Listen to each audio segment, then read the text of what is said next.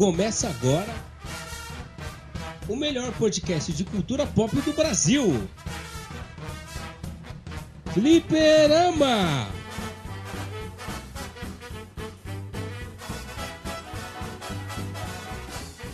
Fala pessoal, sejam todos bem-vindos aqui para mais um Fliperama. E como vocês sabem, 2022 está acabando, mas o Fliperama continua. E, ah, cara, hoje, o nosso episódio de hoje é especial, porque ninguém pediu, mas nós vamos, nós estamos aqui para celebrar e premiar aqueles que mais se destacaram nesse ano de 2022. Assim como o The Office tem os Dandies, a gente tem o Oscar, tem grandes premiações no mundo todo.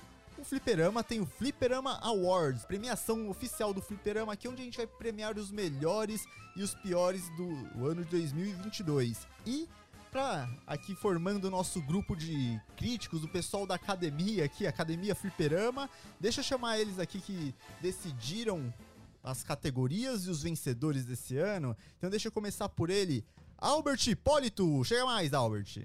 Eu criei uma frase criativa para abertura e agora eu esqueci de novo. Caramba, mano. A idade chegando. Cara, é praticamente terminando o ano do jeito que começou, né, cara? Com a sensação de que esqueceu Sim. alguma coisa.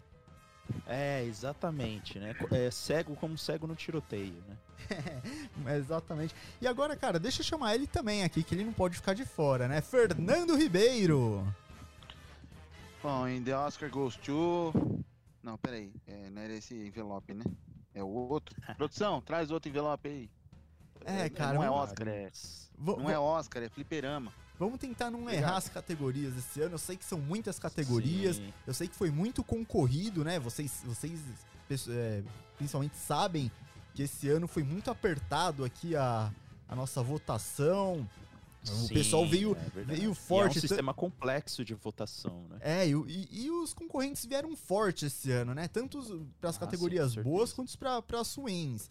E já quero avisar que aqui a gente não fica em categoria, categoria tipo o Mequetrefe, tipo melhor filme, melhor ator. Não, aqui é categoria. Não, não. São categorias que realmente representam aquilo é, né, de importante numa obra. Não, exatamente. Aqui é, é a categoria que mostra que a gente pensou a fundo na categoria, né? Que a gente não fala, "Ah, vamos jogar só melhor filme, melhor, é, é, melhor roteiro, melhor. Sim. Não, cara, a gente pensou detalhado pra você que tá consumindo nossa, nosso conteúdo aqui ter um. É, ter informação, ter um entretenimento de primeira, né? Então, aqui a gente não se Exatamente. contenta E- com pouco. Exatamente. Deixa eu já dar um- uns bastidores aqui pra pra quem tá ouvindo, né? É, a gente não decidiu sobre o, o troféu, né? A gente acabou não decidindo sobre o troféu. Porque a ideia do joystick de ouro ia parecer muito sugestiva, né? Não É. sei, um símbolo muito fálico. O pessoal Talvez não tá ia preparado passar a pra ideia isso, né? errada para as pessoas, né? Então a gente tá repensando pode- aí como vai ser o design do troféu É. pro próximo ano a gente entregar os- o troféu para os vencedores. É, o, o pessoal não tem maturidade ainda pra, pra isso, né? É, imagina um joystick pesadão, né? É, a quinta 15 série ainda predomina na, no espírito da galera. Mas, cara, Exato. começando por nós. exatamente. Mas, cara, vamos começar então já com a nossa primeira categoria de hoje, Albert? Vamos. Porque é uma categoria que eu acho que veio forte, cara, porque é é de um, de uma, de um elemento de cena que tá Sim. muito presente nos filmes, em séries, eu acho que pra representar é, momentos dramáticos de um, de um protagonista. E esse, essa categoria vem, vem forte, você não acha? É, e eu acho que é uma categoria também a mais importante, né? A gente já abre o nosso programa especial de premiação de uma, uma categoria, eu acho que é a mais importante da noite deve ser essa. É, cara, eu também acho, porque a concorrência veio forte. Os, Sim. os que vieram no, no passado também é, são muito significativos, né? A gente tem muitas cenas marcantes como essas que são representadas pela, por essa categoria. Mas esse ano acho que não deixou a desejar. Eu acho que todos os participantes é, foram muito bem. E, cara, eu acho que eles conseguem manter o legado. Então vamos lá. A nossa primeira categoria é o prêmio de melhor cena onde o personagem se olha no espelho em momento de surto.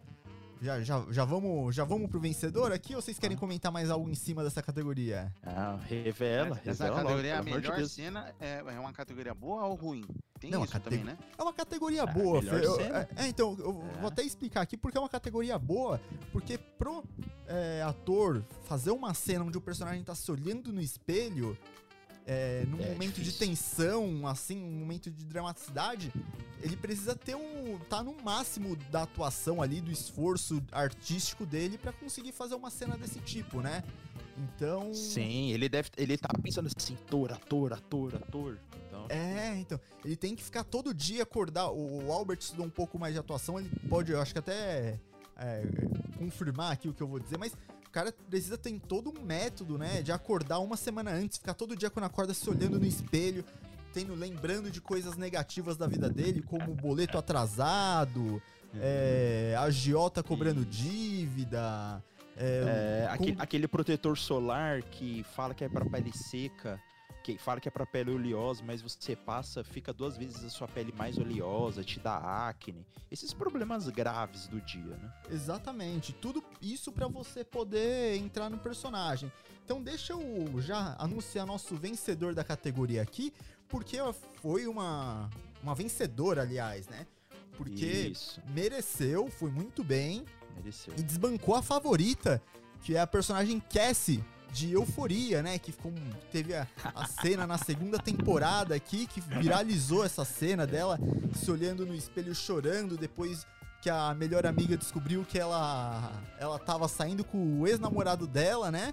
E todo mundo achava que essa cena ia ganhar a categoria de lavada, mas o que não esperavam é que a nossa vencedora veio atropelando, então deixa eu anunciar aqui a nossa vencedora do prêmio Melhor Cena onde o protagonista se olha no espelho em um momento de surto é Jade Picon em A Travessia. Parabéns, Jade Picon. Aê! Cara, Caramba, cara, desbancou a gringa, né? desbancou, é. Brasil, porra. Co- como diz o comercial da Dolly, né? O brasileiro não tem medo de estrangeiro, né, cara? Não tem medo de estrangeiro. Caracoles, mano, muito bom. Não.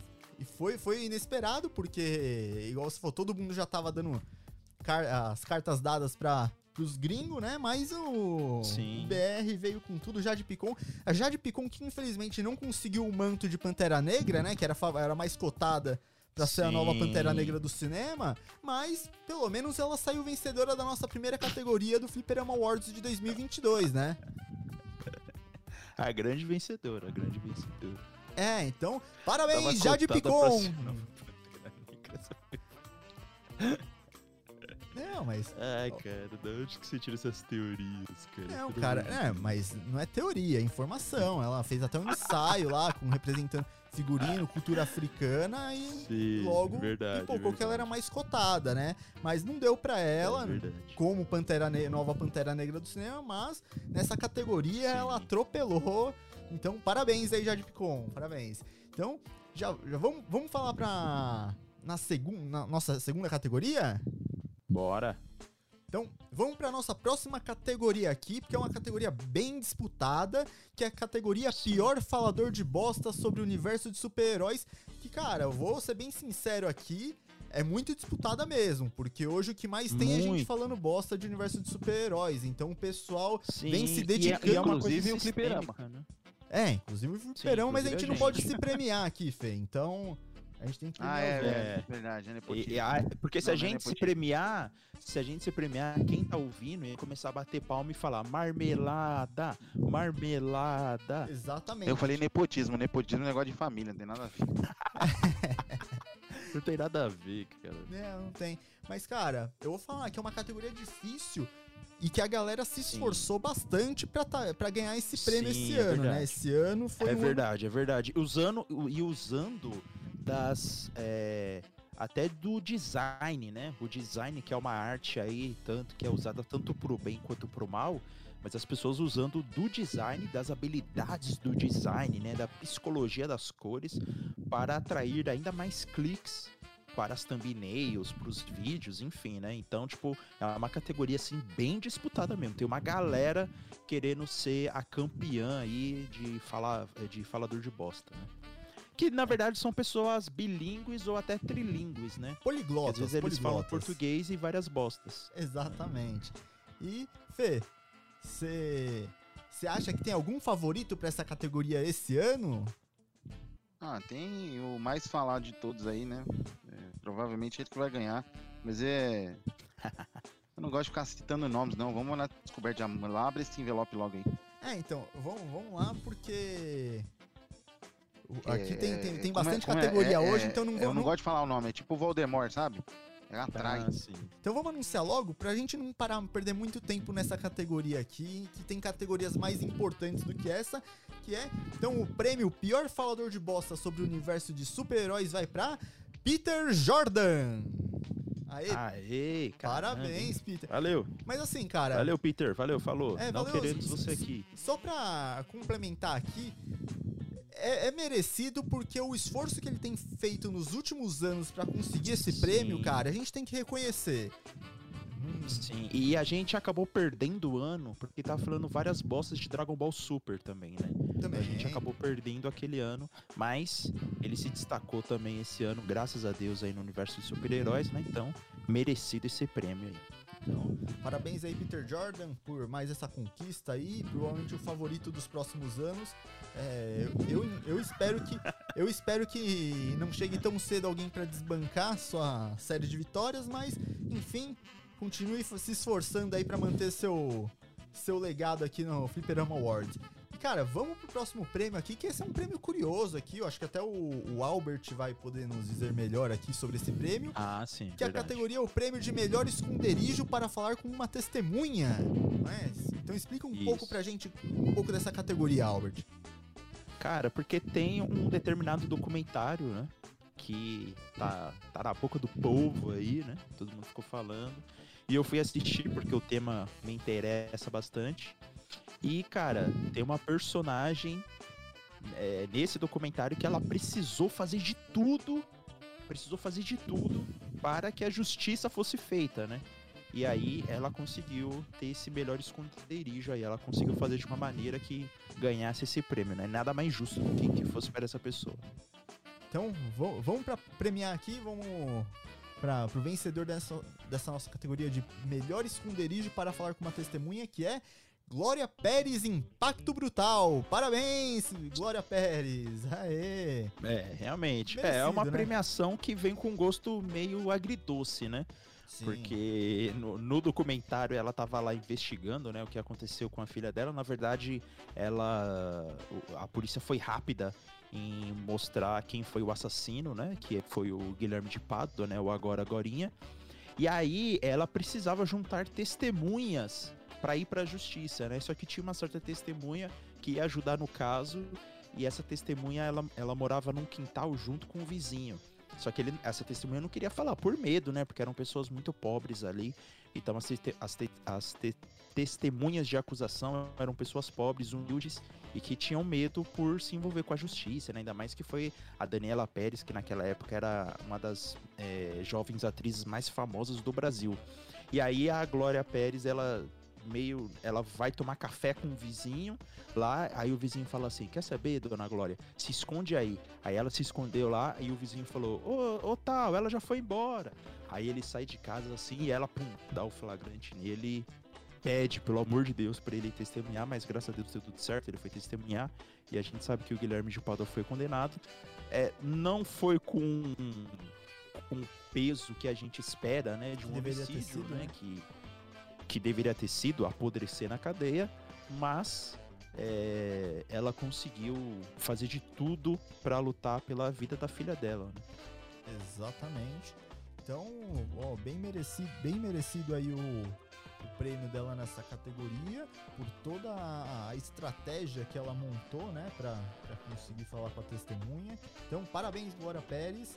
E, ó, a próxima categoria, eu sinto que ela não só uma categoria, mas é um apelo também, né? Porque é algo que às vezes a gente presencia em alguns filmes e a gente espera que não aconteça. Então a gente tem que, quando isso não acontece, a gente tem que celebrar, né? A gente é uma. tem que reconhecer isso. Então, Sim. eu vou até chamar o Fê pra falar um pouquinho mais dessa categoria, que é o prêmio Não Mata o Doguinho, por favor. Mas é, você já quer anunciar já quem vai ganhar? Que aí eu falo melhor. O que, que você prefere? Pode ser, pode ser, não tem problema não. Eu vou anunciar aqui que o vencedor da categoria Prêmio Não Mata o Doguinho, por favor, é Predador, a Caçada. Ah, perfeito. Bom, vamos lá. Quando eu fiquei sabendo que o Predador ia ter mais um filme, e visto que o último não foi lá essas coisas, é, eu já fiquei meio preocupado, né? Mas aí tá lá o filme, né? a gente vai assistir, porque a gente né, faz isso. Ainda mais com, com essas é, franquias que a gente gosta, né? E esse filme do Predador, ele, ele é, é diferente dos outros porque ele, é- ele começa em. Como é que você. É, numa, numa época diferente, né? Ele é de. Acho que ele se passa no, no 1700 alguma coisa assim. E ela é, é- ele é estrelado por uma, uma, uma guerreira Comanche. Então, é bem antes da história lá do primeiro, lá com o Schwarzenegger. Só que antes, né, o filme tem os três atos muito bonitinhos lá, tem bem explicadinho, o roteiro é, é simples, né, você já sabe que o, você já tem todas as características do Predador, porque você já assistiu vários filmes com ele, você não precisa, você sabe que ele vai vir caçar e acabou. Só que nesse aqui, ela tá aprendendo também, né, a, a caçar e tal, pra tribo, e tem a parte do- do- da colonização, né? Então tem um, um background lá que muda um pouco a história. A ameaça não é só o predador. E a maldita da menina, ela tem um doguinho. E vocês estão me ouvindo bem, né? Sim, sim. O doguinho é muito fofo, cara. E eu sou apaixonado por cachorro. E ne- ne- nessa do predador matar geral, eu falei, cara, se matar o doguinho, pra mim acabou o filme. Não tenho. Eu acho que até mandei mensagem pra vocês no grupo quando eu tava assistindo. Se eu não, me engano. É. E, cara, é, fala, pode falar, Gui. Não, porque, cara, depois que você mata, chega ao ponto de ter que matar o doguinho, não tem mais o que você esperar de um filme, né, cara? Tipo, que ele já Não, foi... cara, ele podia matar todo mundo, acabar com É. o planeta. Eu já ia ficar lá. Ele já Maluco atingiu já. o limite dele já. E, e eu E fiquei outra tenso. também, o, o vilão que mata o, o cachorro, ele não merece perdão, né? Não, Não merece perdão. não merece. Não merece perdão. Porque assim, no filme, ó, vou dar um pequeno spoiler, o predador mata urso, mata alguns animais, nas, né? Tá numa, numa- numa floresta. E aí você fica apreensivo toda hora que aparece, porque você sabe que o doguinho é treinado e ele vai ajudar a menina a combater o predador. E aí, cara, eu tava tenso pelo cachorro. É muito louco isso. Eu não tava preocupado com ela, eu tava preocupado com o cachorro. Mas tirando a brincadeira tudo, foi um dos melhores filmes que eu vi esse ano e tá no meu, meu top 10 aí. É... Me surpreendeu muito. E não matou. ah, Ai, não posso falar, né? Não, Quase falei. favor, não matou fa- o doguinho, fa- mas. fale Ah, falei, não matou o doguinho. Ah, Podem então tá bom, porque já tava, eu acho que ia ficar Por todo isso mundo ele preocupado aqui já com, com o doguinho, né? Não, não, não matou. O doguinho não morreu. Então merecido, Ah, então... me- A, a menina já não sei. Não, é, então, mas aí ninguém se importa. O, o pessoal se preocupa mesmo é o cachorro. Então foi merecido aqui a premiação pro Predador, cara. Parabéns, Predador, por essa é, conscientização, né? De não ter matado o doguinho. Então, o prêmio, eu acho que mais do que merecido esse prêmio, não acha, Albert? Vale, vale um adendo também que o The Boys ganhou um prêmio mesmo, de verdadeinha. Que é um prêmio que não maltrate, de não maltratar os animais. Que tem a cena que o profundo ele come o, povo. É, e aquilo foi CGI, né? E ficou tão perfeito que eles. Eu teve uma ONG lá que deu esse prêmio pra eles, cara. Não, é legal. Fica a menção honrosa aí, então aí pra The Boys. Exatamente. Pra essa que- categoria, né? É, essa- é, é praticamente essa categoria, só com outro nome, né? É, tipo isso. Mas, cara, Não, matem o polvinho, por favor. Exatamente. E o Fê tocou no ponto aqui de nostalgia é, no começo da, dessa, dessa última categoria, o que já nos puxa para nos puxa para a próxima categoria aqui, que é o prêmio Nostalgia que não deu muito certo, né? O que também, conforme os anos vêm passando, vem vindo forte essa categoria. Bem, bem mesmo. É, porque ho- ho- hoje a nostalgia, cara, é um elemento aí que a as produtoras É, filme, virou, virou uma commodity, né? Virou É, uma commodity. Assim como o arroz, o feijão, o milho, a farinha. a nostalgia virou uma commodity. Virou uma muleta, né, cara? O pessoal tá se apoiando É. em nostalgia pra, pra ter sucesso de bilheteria, mas nem sempre é, o tiro sai muito certo, né? Então, e esse ano a gente teve al- al- alguns exemplos disso, mas eu acho que o nosso vencedor aqui, cara, não, não deu pra ninguém. Não deu pra ninguém. Foi uma nostalgia que não deu muito certo. É, todo mundo esperava é, muita coisa boa, né? Porque a gente teve alguns exemplos de nostalgias que, que deram certo. Mas esse, cara, infelizmente não deu muito certo. Então, deixa eu anunciar aqui o prêmio de nostalgia que não deu muito certo vai para Jurassic World Dominion. Parabéns, Jurassic World, o terceiro filme aí da, da franquia Jurassic World, né? É, que chegou e não tentou trazer os protagonistas da, da primeira trilogia. E, cara, ó, não deu muito certo não isso aí. Uma pena, né, cara? Uma pena que uma que uma franquia tão clássica, né, cara, tão forte, ela esteja escorregando, patinando, né, nas últimas produções. Não, e cara, vou falar pra você que o filme antes desse, que é o Jurassic World, é o, o The Last Kingdom, se não me engano. Cara, ele- eu achei um bom filme, eu achei que ele foi bem diferente de todos os outros filmes Jurassic Park e Jurassic World que a gente tinha visto. Ele tem uma pegada bem terror, ele termina com um gancho muito bom. E aí, cara, você espera que a sequência mantenha o nível e principalmente trazendo os protagonistas do, da primeira trilogia, você acha que, bom, espero que não seja só um fanservice, né? Não, não seja um- alguma coisa só pra, pra ter o nome ali. Sim, até porque você é fã e você quer service. né? Exatamente, mas tem que ser um bom service, né, cara? Não adianta colocar lá Sim, por bom colocar. service. E só que foi o que aconteceu, né, cara? Foi. Não, saí do cinema, pelo menos eu particularmente, saí do cinema com a sensação de que tinha sido enganado. Tinha sido. fui ludibriado. E, cara, e não, não valeu. É um filme que muito provavelmente não vou assistir de novo. Não. Não pretendo. Mas foi, eu acho que. Que pra, pra categoria ele veio forte, se preparou muito bem e, cara, o- a consequência tá aí. O prêmio de melhor. É, o prêmio de nostalgia que não deu muito certo, então parabéns, Jurassic World. Parabéns. Então eu, eu acho que é, é o último ano que vai ganhar essa categoria, já que é o filme que encerrou a franquia, pelo que falam, né? Puxa Então vida. encerrou a franquia aqui com, com chave de ouro, ganhando nosso é, ganhando prêmio no nosso primeiro Flip, Fliperama Awards. Então parabéns aí Sim. Jurassic World, cara, parabéns. E agora a nossa próxima franquia é uma franquia, e- ó, eu particularmente acho que essa é uma das mais disputadas, cara. Eu acho que Sim, categoria, que franquia, pô, pra nossa próxima é, nossa, categoria. Desculpa, a nossa próxima categoria é uma das mais disputadas e eu não falo nem desse ano, eu falo até historicamente é uma das mais disputadas porque o tanto de concorrente que a gente tem aos longos do ano pra essa categoria é um negócio muito forte. né? Sim, É, e- sim. E como o programa tá apertado com tantas categorias, a gente não colocou o prêmio de melhor personagem com bigode, né? não, Esse ano teve essa categoria que o Guilherme vai anunciar daqui a pouco, mas quem sabe ano que vem o melhor personagem de bigode também possa, possa entrar no, no Fliperama Awards. Exatamente, exatamente. E, cara, é, é que o. Do melhor bigode, cara, a gente não colocou pra, pro pessoal achar que você não tá, não tá manipulando a, a, a votação, né, Albert?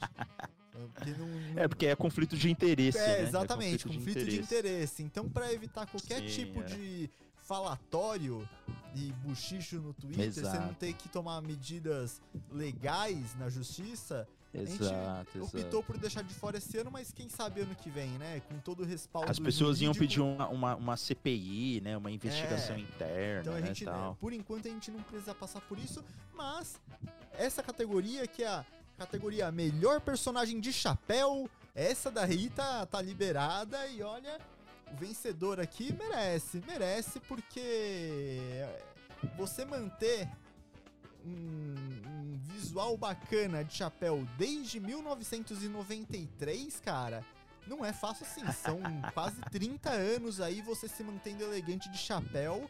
Pra ganhar essa categoria, né? Então o vencedor da categoria melhor personagem de chapéu foi Alan Grant de Jurassic World. Ó, Jurassic World fazendo dobradinha de Aê. categoria aí, ó. Fazendo dobradinha, cara. Exatamente, Fazendo exatamente. dobradinha, né? Como tantas outras que vão aparecer ainda no programa de hoje, né? Fazendo dobradinha aí, sendo uns dos destaques do, da premiação desse ano. É, e no final a gente vai ver aqui a, o filme, a série, o personagem ganhou mais categoria aqui pra ver quem que é o grande vencedor do Fliperama Awards de 2022, né? Mas, ô Fê, Ah, Você pra mim é a Jade Picon. Pra mim a Jade Picon É. já é a grande vencedora já. A É. mãezona aqui que manda em tudo. exatamente. Mas, ô Fê, o que, que você achou aí do Alan Grant ter ganhado a categoria melhor personagem de chapéu desse ano?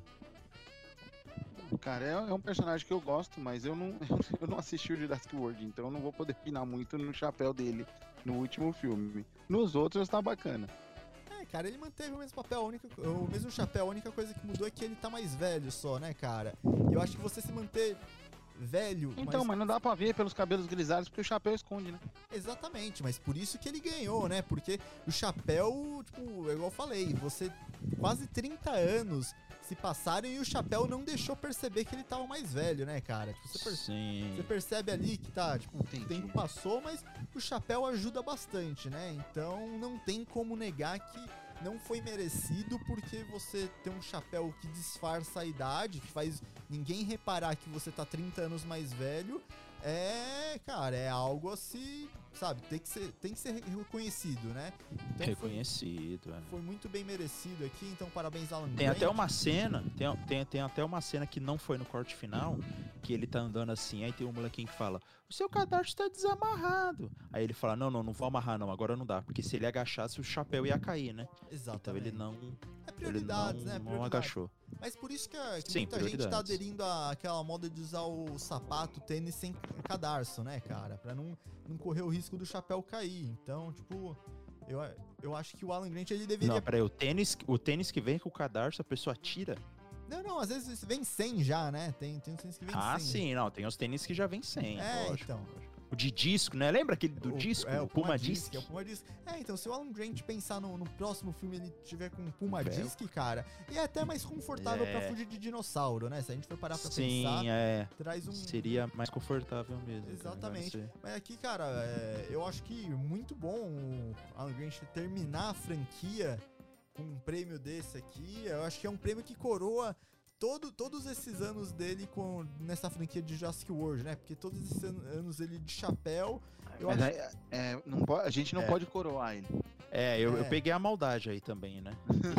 Guilherme não dá ponto sem nó, Verdade, né, é, cara? Desculpa, não, não foi intencional. Mas eu acho que pra encerrar com chave de ouro, cara. Eu acho que encerra com chave de ouro essa passagem dele por Jurassic World. É quase um, um, pre, um prêmio. Não, não peguei a maldade porque, assim, eu, eu, não- eu- eu ia fazer uma piada. Agora eu tô pensando em outra coisa já. Ah, tá, não. Então. Então, então vamos. É, pro- ele, tá, já entendi. O personagem dele morreu, né? Não, não morreu não. Perfeito. Não? Não. Ah, não. Eu ia falar da Não, não, coroa, porque coroa se de for velho, pô. Coroa Não, de velho, você- não coroa de não, flores. não por isso. Eu ia falar, você tem que. Não, não foi nem por isso. Você vai coroar ele, você vai ter que tirar o chapéu. Aí ele perde o prêmio, pô. Ah, é verdade, é, isso é verdade. Ah, Isso é- nossa, então ele nunca estaria no programa pra quem você tira o chapéu, né? Pra Não, quem não. você tira o chapéu É, porque ele para tira o chapéu. amor. E ele não ia tirar, né? Ele, ah, eu não posso tirar meu chapéu, Raul. Aí, aí o Raul ia fazer xiii. Aí, cara, às vezes, Caramba, às cara, vezes o problema bom. dele do chapéu não tá nem nada. Não tá nem relacionado com estilo, né? Às vezes tá relacionado até com calvície, né, cara? Mas a gente nunca vai descobrir Sim, isso, né? contrato, né? É, pode ser também. O contrato dele tá proibido, ele tá proibido de tirar o chapéu, né? Acontece. Mas, independente do É, que pra ser- mim é uma tentativa que o Spielberg teve lá no começo de fazer outro Indiana Jones e não deu certo. Mas tudo bem. Ah, não, Segue o certo, Deu, deu. Não foi um Indiana Jones, mas deu, deu certo, né? Mas, cara, então, parabéns Alan Grant aí. E vamos pra próxima categoria aqui, que é uma categoria que acho que quem vai poder comentar melhor é o Albert, porque quem escolheu foi o Tico, só que o Tico não tá aqui pra explicar essa categoria dele, e o único que viu esse filme foi o Albert. Então, vai morrer na conta do Albert isso aqui. É, depois você se acerta com o Tico, Albert. Eu vou, eu vou ali pegar um café. então. É, você É, você em, vez de resolve ser- em vez de colocar na conta do Papa, né? Lembra? É. Põe na conta do Papa. Verdade, mas depois você se resolve com o Tico aí, vocês vê. vocês se acertam, tá? Que é o prêmio Não Dava Nada e Saí Chorando, que foi aqui, eu não entendi muito bem essa categoria, mas enfim, que o vencedor dessa categoria é o filme Tudo em Tudo em Todo Lugar ao Mesmo Tempo. Então, parabéns Ah, aí, esse tudo em todo lugar ao mesmo tempo. Eu não sei se nos, nas outras realidades esse filme também tá ganhando essa categoria aqui no Fliperama, ou se ao É. menos essa categoria foi inventada nas, nas outras realidades. É, Mas, exato. merecido, Albert? Merecido? Merecido, cara, merecido. Porque, na verdade, é um filme que, pelo trailer, você acha que vai ser uma comédia, tal, uma ação, assim, e que você vai se divertir, né? Ainda mais porque ele pega o hype aí de filmes com multiverso, né? Apesar dos escritores falarem que estão há 10 anos trabalhando num roteiro e tal, mas acabaram sendo visionários para lançar o filme nessa época, onde tem se falado muito de multiverso, né?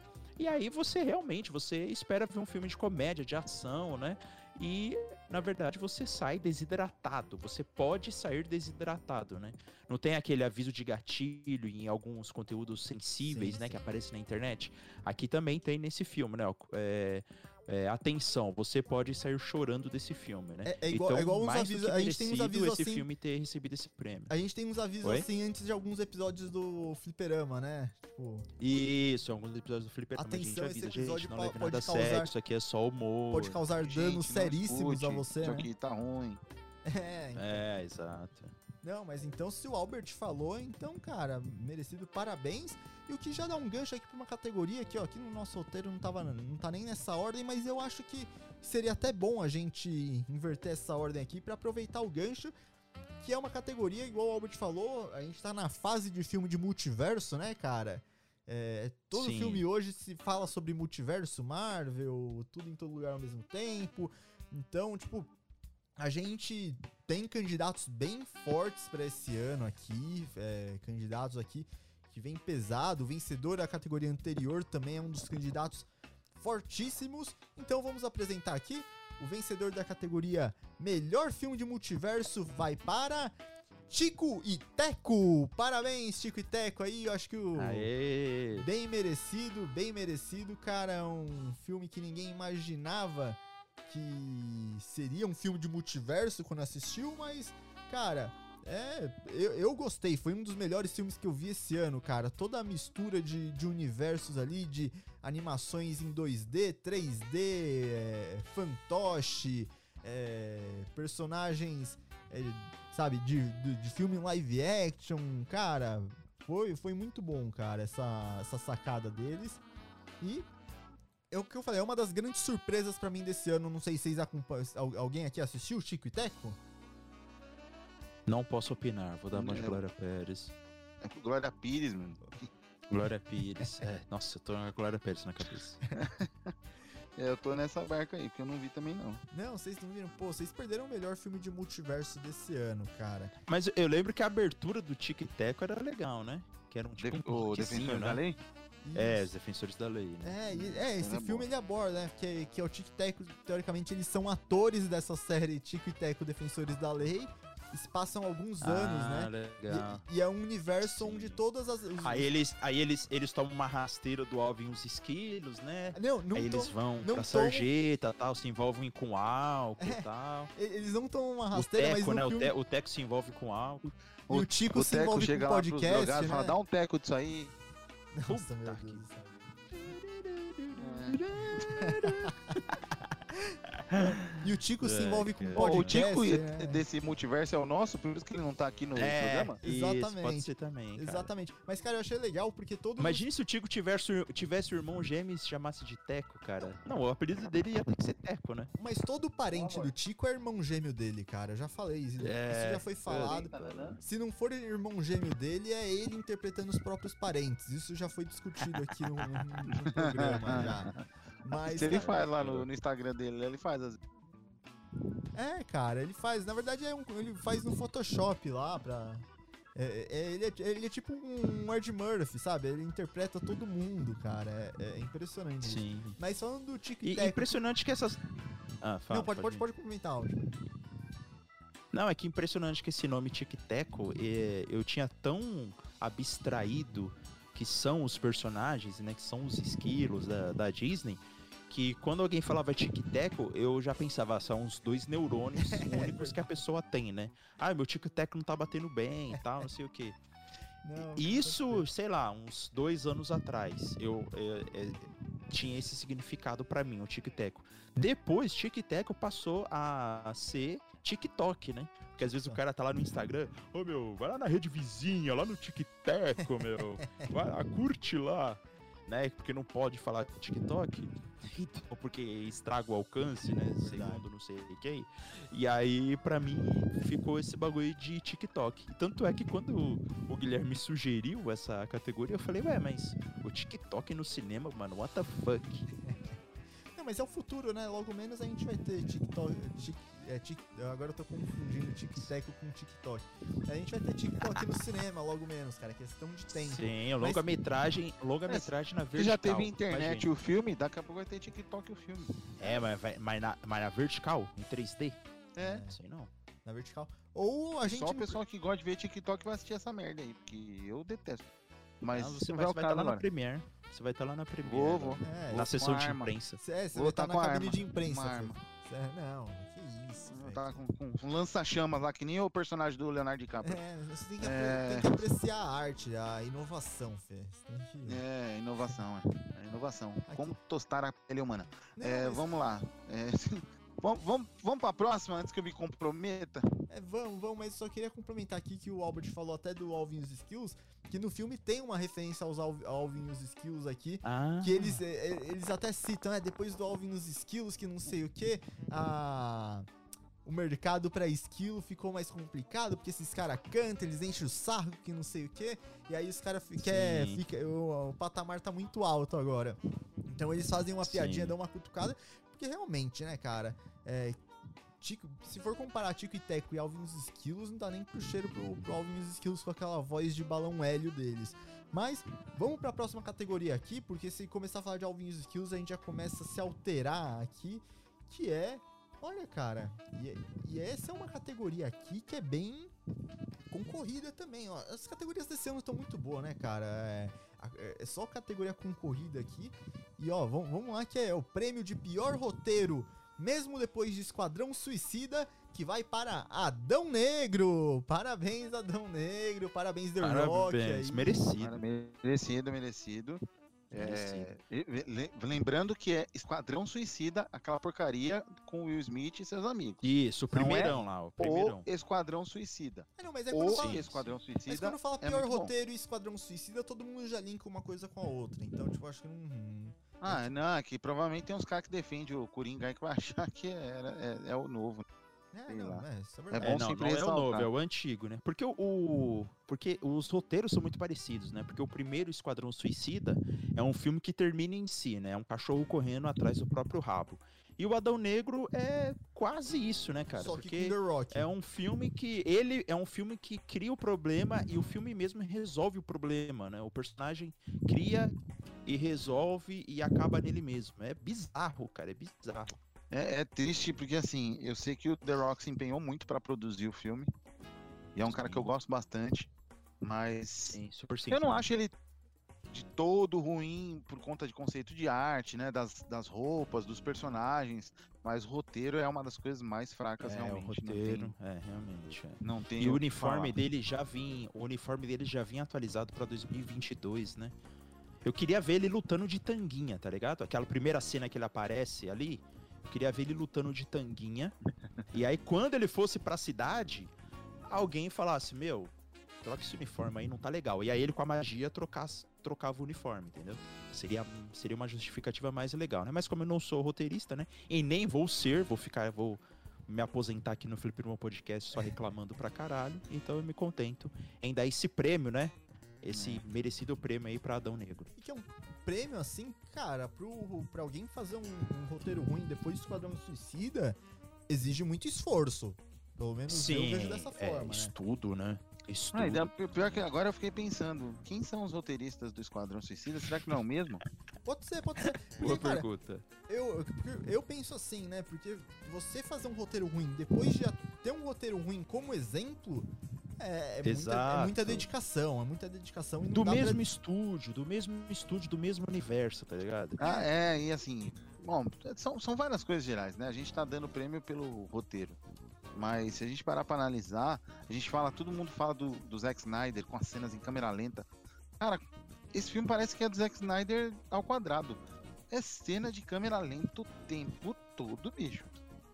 É, É, muito verdade. chato, Mas mano. até por isso a gente tá na. Estudando aqui, no próximo ano a gente tem uma categoria prêmio de, de cena de câmera lenta. A gente vai. Vai, tá estudando colocar porque tá vindo forte também. O Zack Snyder lançou uma tendência, né? Que é ter é, muita cena em câmera lenta de filme. É igual até no Snyder Cut tem uma, uma cena da Lois Lane saindo do Starbucks, cara. E é ela simplesmente abrindo a porta e saindo segurando um copo de café. E a cena tá em câmera lenta, é impressionante isso. Pra você ver que o Zack Snyder não brinca quando se trata em cena de câmera lenta. Não, mas aí que tá. Não, a, gente, a gente reclama tanto e, e, e até brinca, né? É, o Snyder, do Snyder fazer isso. Puta, cara, tá virando. Sei lá. Acho que depois daquela cena do Matrix, É, é isso. é, é, aí a galera achou. É, é, a galera pirou e. Mas enfim, Não, esse ganhou do roteiro. Que cena é essa que a Lois Lane tá com um Starbucks, mano? Onde que aparece É no isso? começo, é no começo do preciso filme, ver cara. isso. Eu, vou- eu vou mandar a cena pra vocês aqui. Eu vou mandar Do primeiro ou do segundo? Não, do ou do segundo. verso? Não, do Snyder Cut, né? Do Snyder Cut. Ah, Não, porque no, no, no primeiro, que é o do Joss Whedon, do Josué Eldon, Ah, ele tira tudo que é marca do É. Zack Snyder, pra não falar que o Zack Snyder não fez nada no filme. Então você vê que o filme até.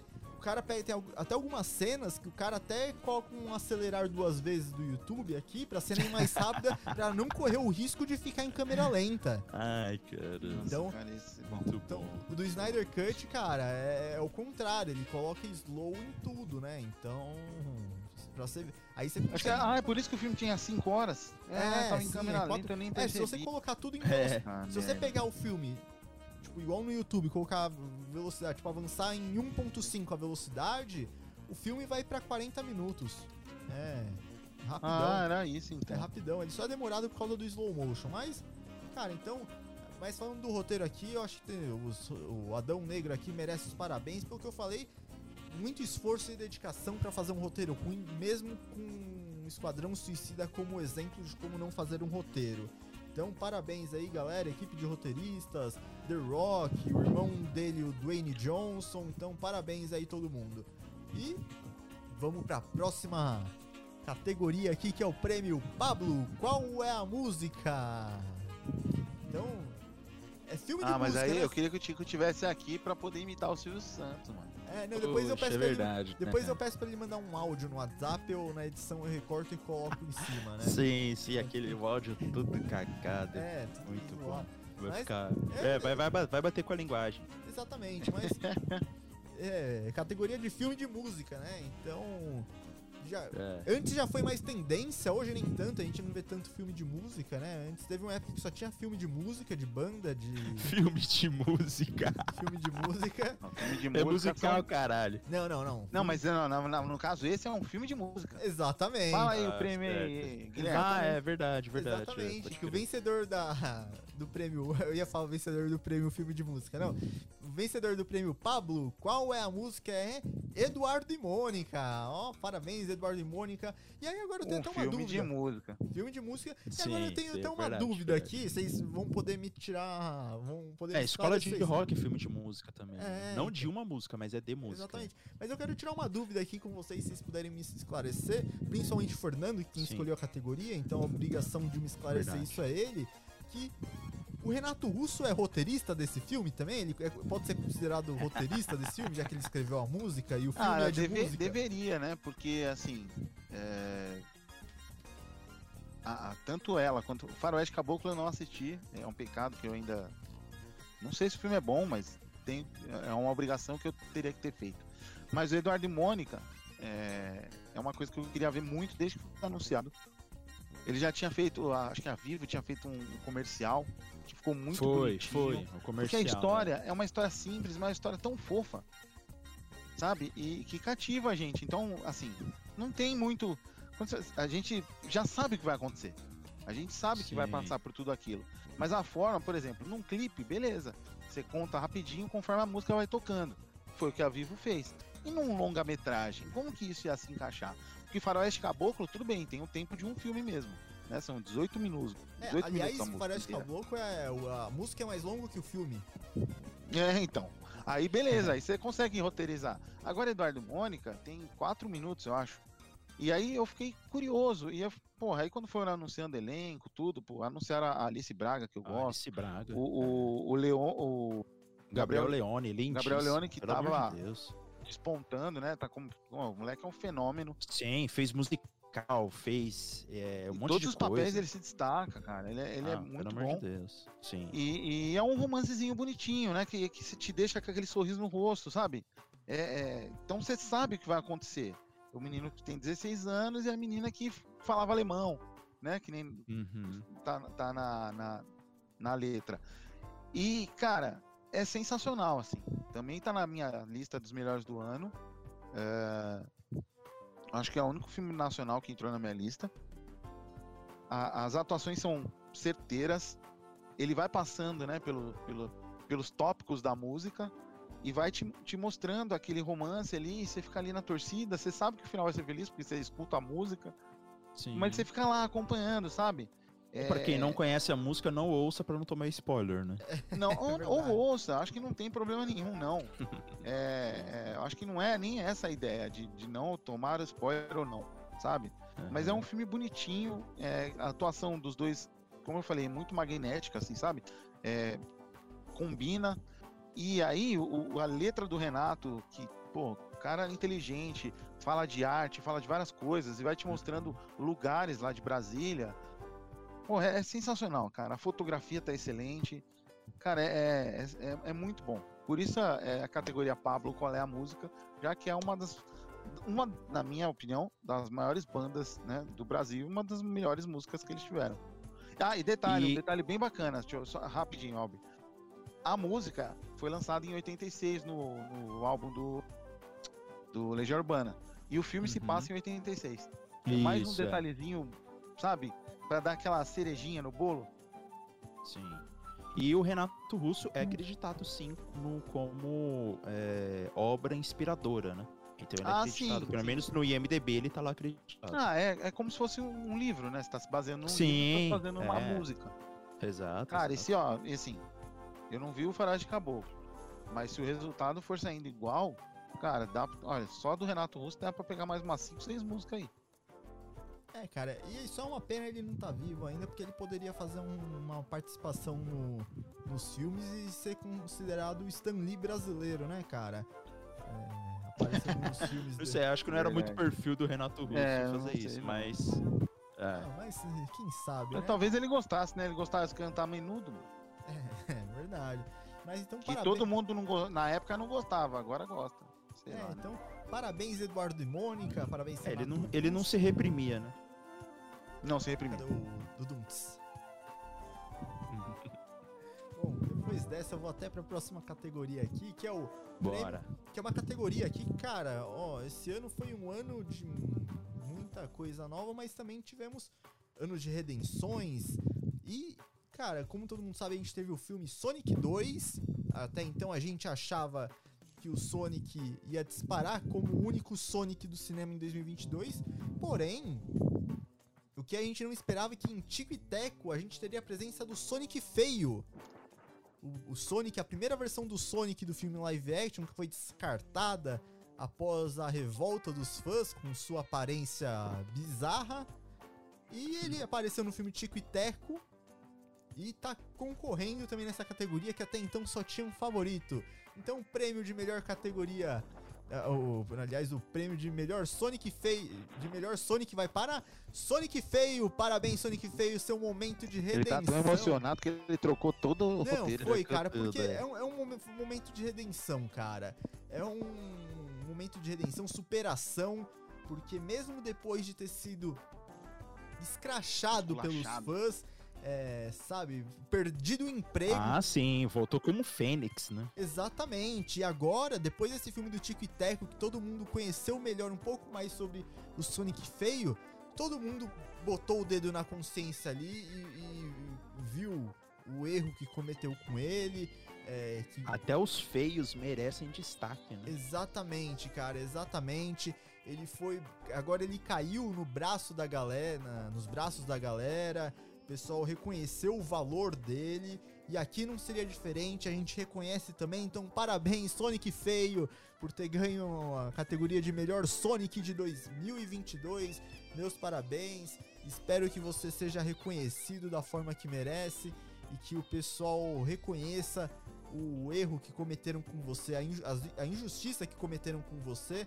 Então, parabéns aí. Aqui fica o reconhecimento do Fliperama com, com você. É, acredito que vocês não assistiram o Tic Tac, então vocês. É, não sei se vocês têm alguma coisa para acrescentar do Sonic Feio aqui ou podemos ir para a próxima categoria já. Ah, aproveitando para quem não ouviu, né? Ouvir o, uh, como estávamos temerários com o Sonic Feio lá no primeiro trailer lá, né? Então, o primeiro episódio lá do Fliperama dos antigos é sobre o Sonic Feio, né? Então, é, exatamente. Se você quer que... saber a nossa opinião naquela época, dá uma conferida aí pra mostrar feed. aqui que o Fliperama a gente também não tem medo de assumir que erramos e que reconhecer nosso erro, né? É. E pedir desculpa por isso, né? Porque nossos. Menos eu, porque Sim. eu não erro. Ah, meu Deus, meu Deus do céu. Vou fazer a categoria prêmio de mais modesto de 2022 aí para Fernando Isso. Ribeiro. Mas... É, o prêmio Girafales, né? Que o Girafales que fala, né? A única vez que eu pensei que estava er... A única vez que eu errei foi quando eu pensei que estava errado. É, exatamente. exatamente. Então, cara, vai lá. Um dos nossos primeiros episódios da história do Fliperama foi criticando o Sonic feio, mas aqui a gente vem e dá o braço a torcer e fala que nós estávamos errado. Então vamos para nossa próxima Exato. categoria, que é uma categoria aqui.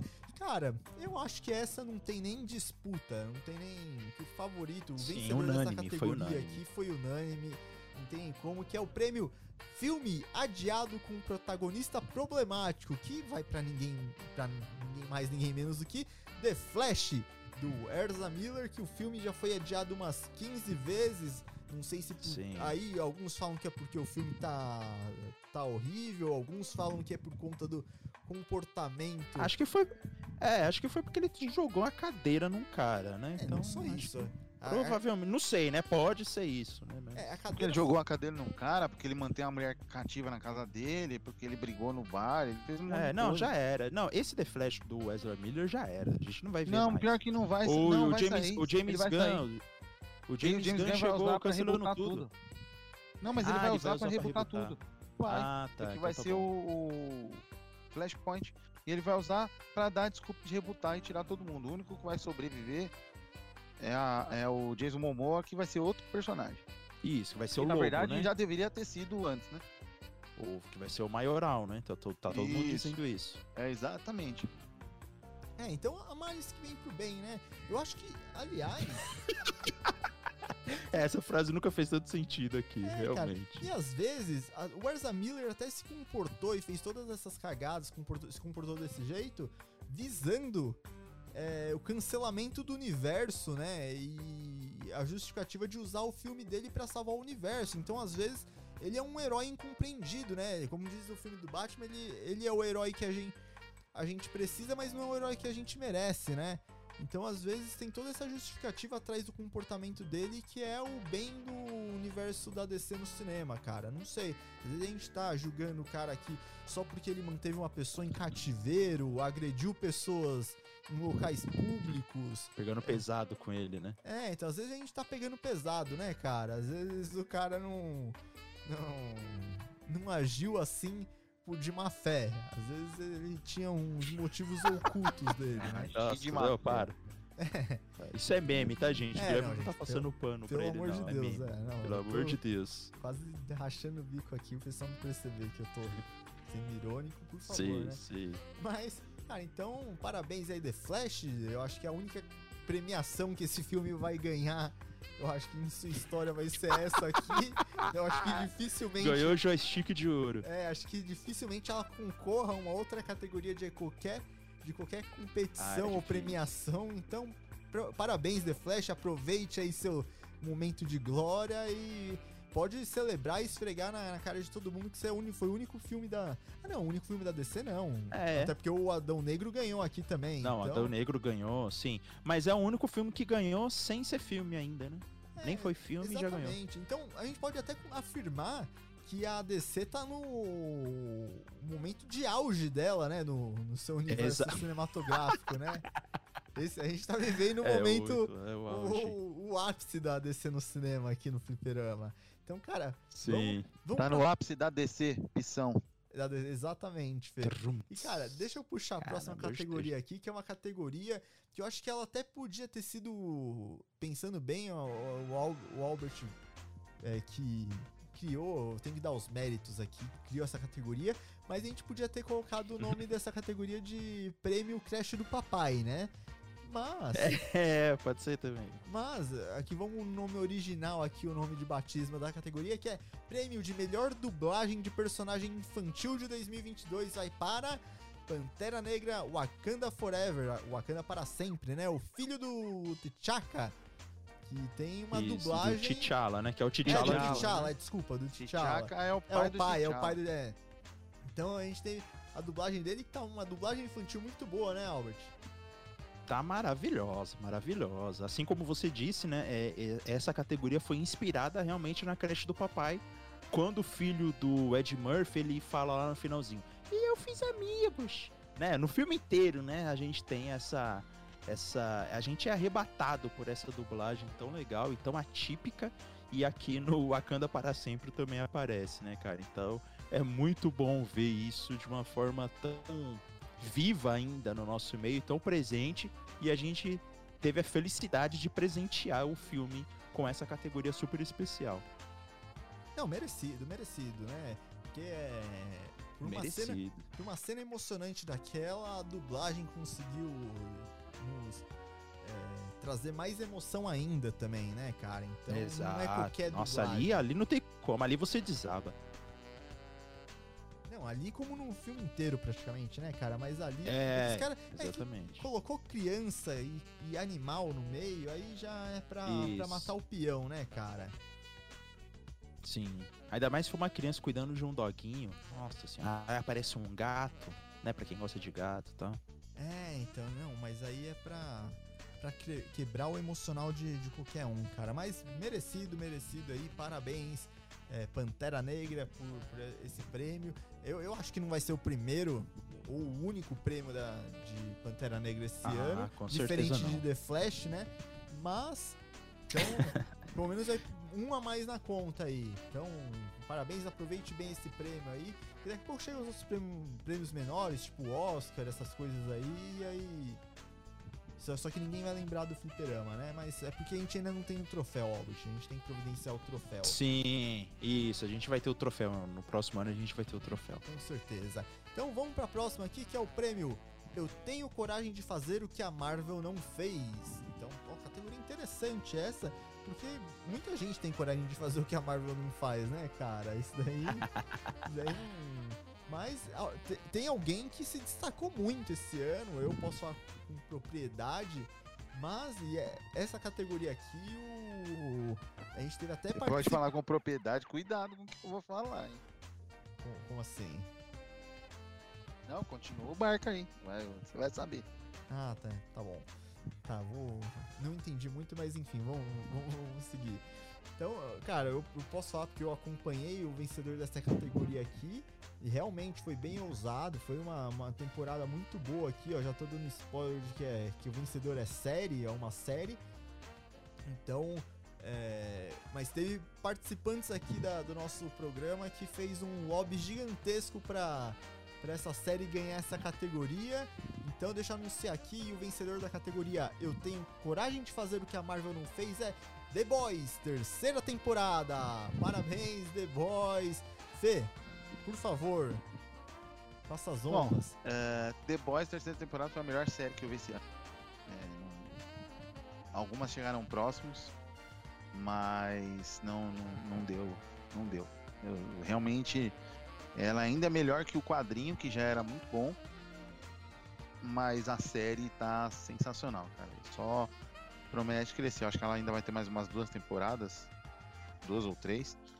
E o que é que ela tem coragem de fazer que a Marvel não fez? É, esse, esse ano teve o, Suruba, né? Suruba. o, Hero, o Hero Gasm, né? Que seria que no quadrinho, no quadrinho é quando os heróis eles Transam. vão é, não, no quadrinho eles falam que eles vão enfrentar uma invasão alienígena e todos os heróis Isso. somem, né? Na verdade, eles estão fazendo uma super suruba. E Exato. na série não foi tão super assim, porque não envolve É. todos os personagens. Os principais não, não participaram, mas eles vão no lugar que tá acontecendo, né? Esse, esse, su- esse surubão aí. E assim, cara, é, acho que foi a, nenhuma vez na, na, na história da TV ou do cinema. Não, do cinema já deve ter tido, mas muita gente nua, muita gente fazendo coisas, atores interpretando no meio. É, deve ter sido estranho e engraçado ao mesmo tempo eles terem gravado isso.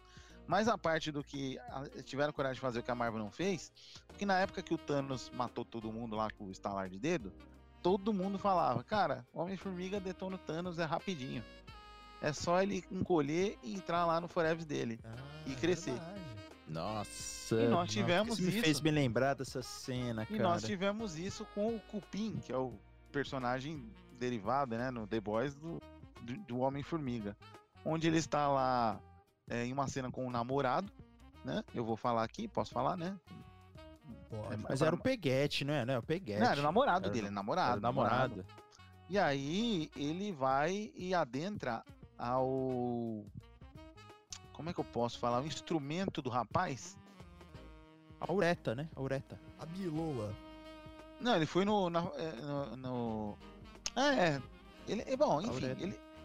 Tá, ele, pode falar? Não pode falar? Não sei quem vai ouvir. Ele entra no pênis do cara. Ele entra no pênis do cara. Só que ele tá, tava muito louco lá, já tinha cheirado cocaína pra caramba. E ele entra no pênis do cara e ele vai dar um espirro. Nessa do espirro, por reflexo, ele cresce. E o cara explode. E é tripe, sangue pra tudo quanto é lado. Por isso, esse prêmio eu tenho coragem de fazer o que a Marvel não fez pra melhor série de 2022, que foi The Boys. É, Caramba.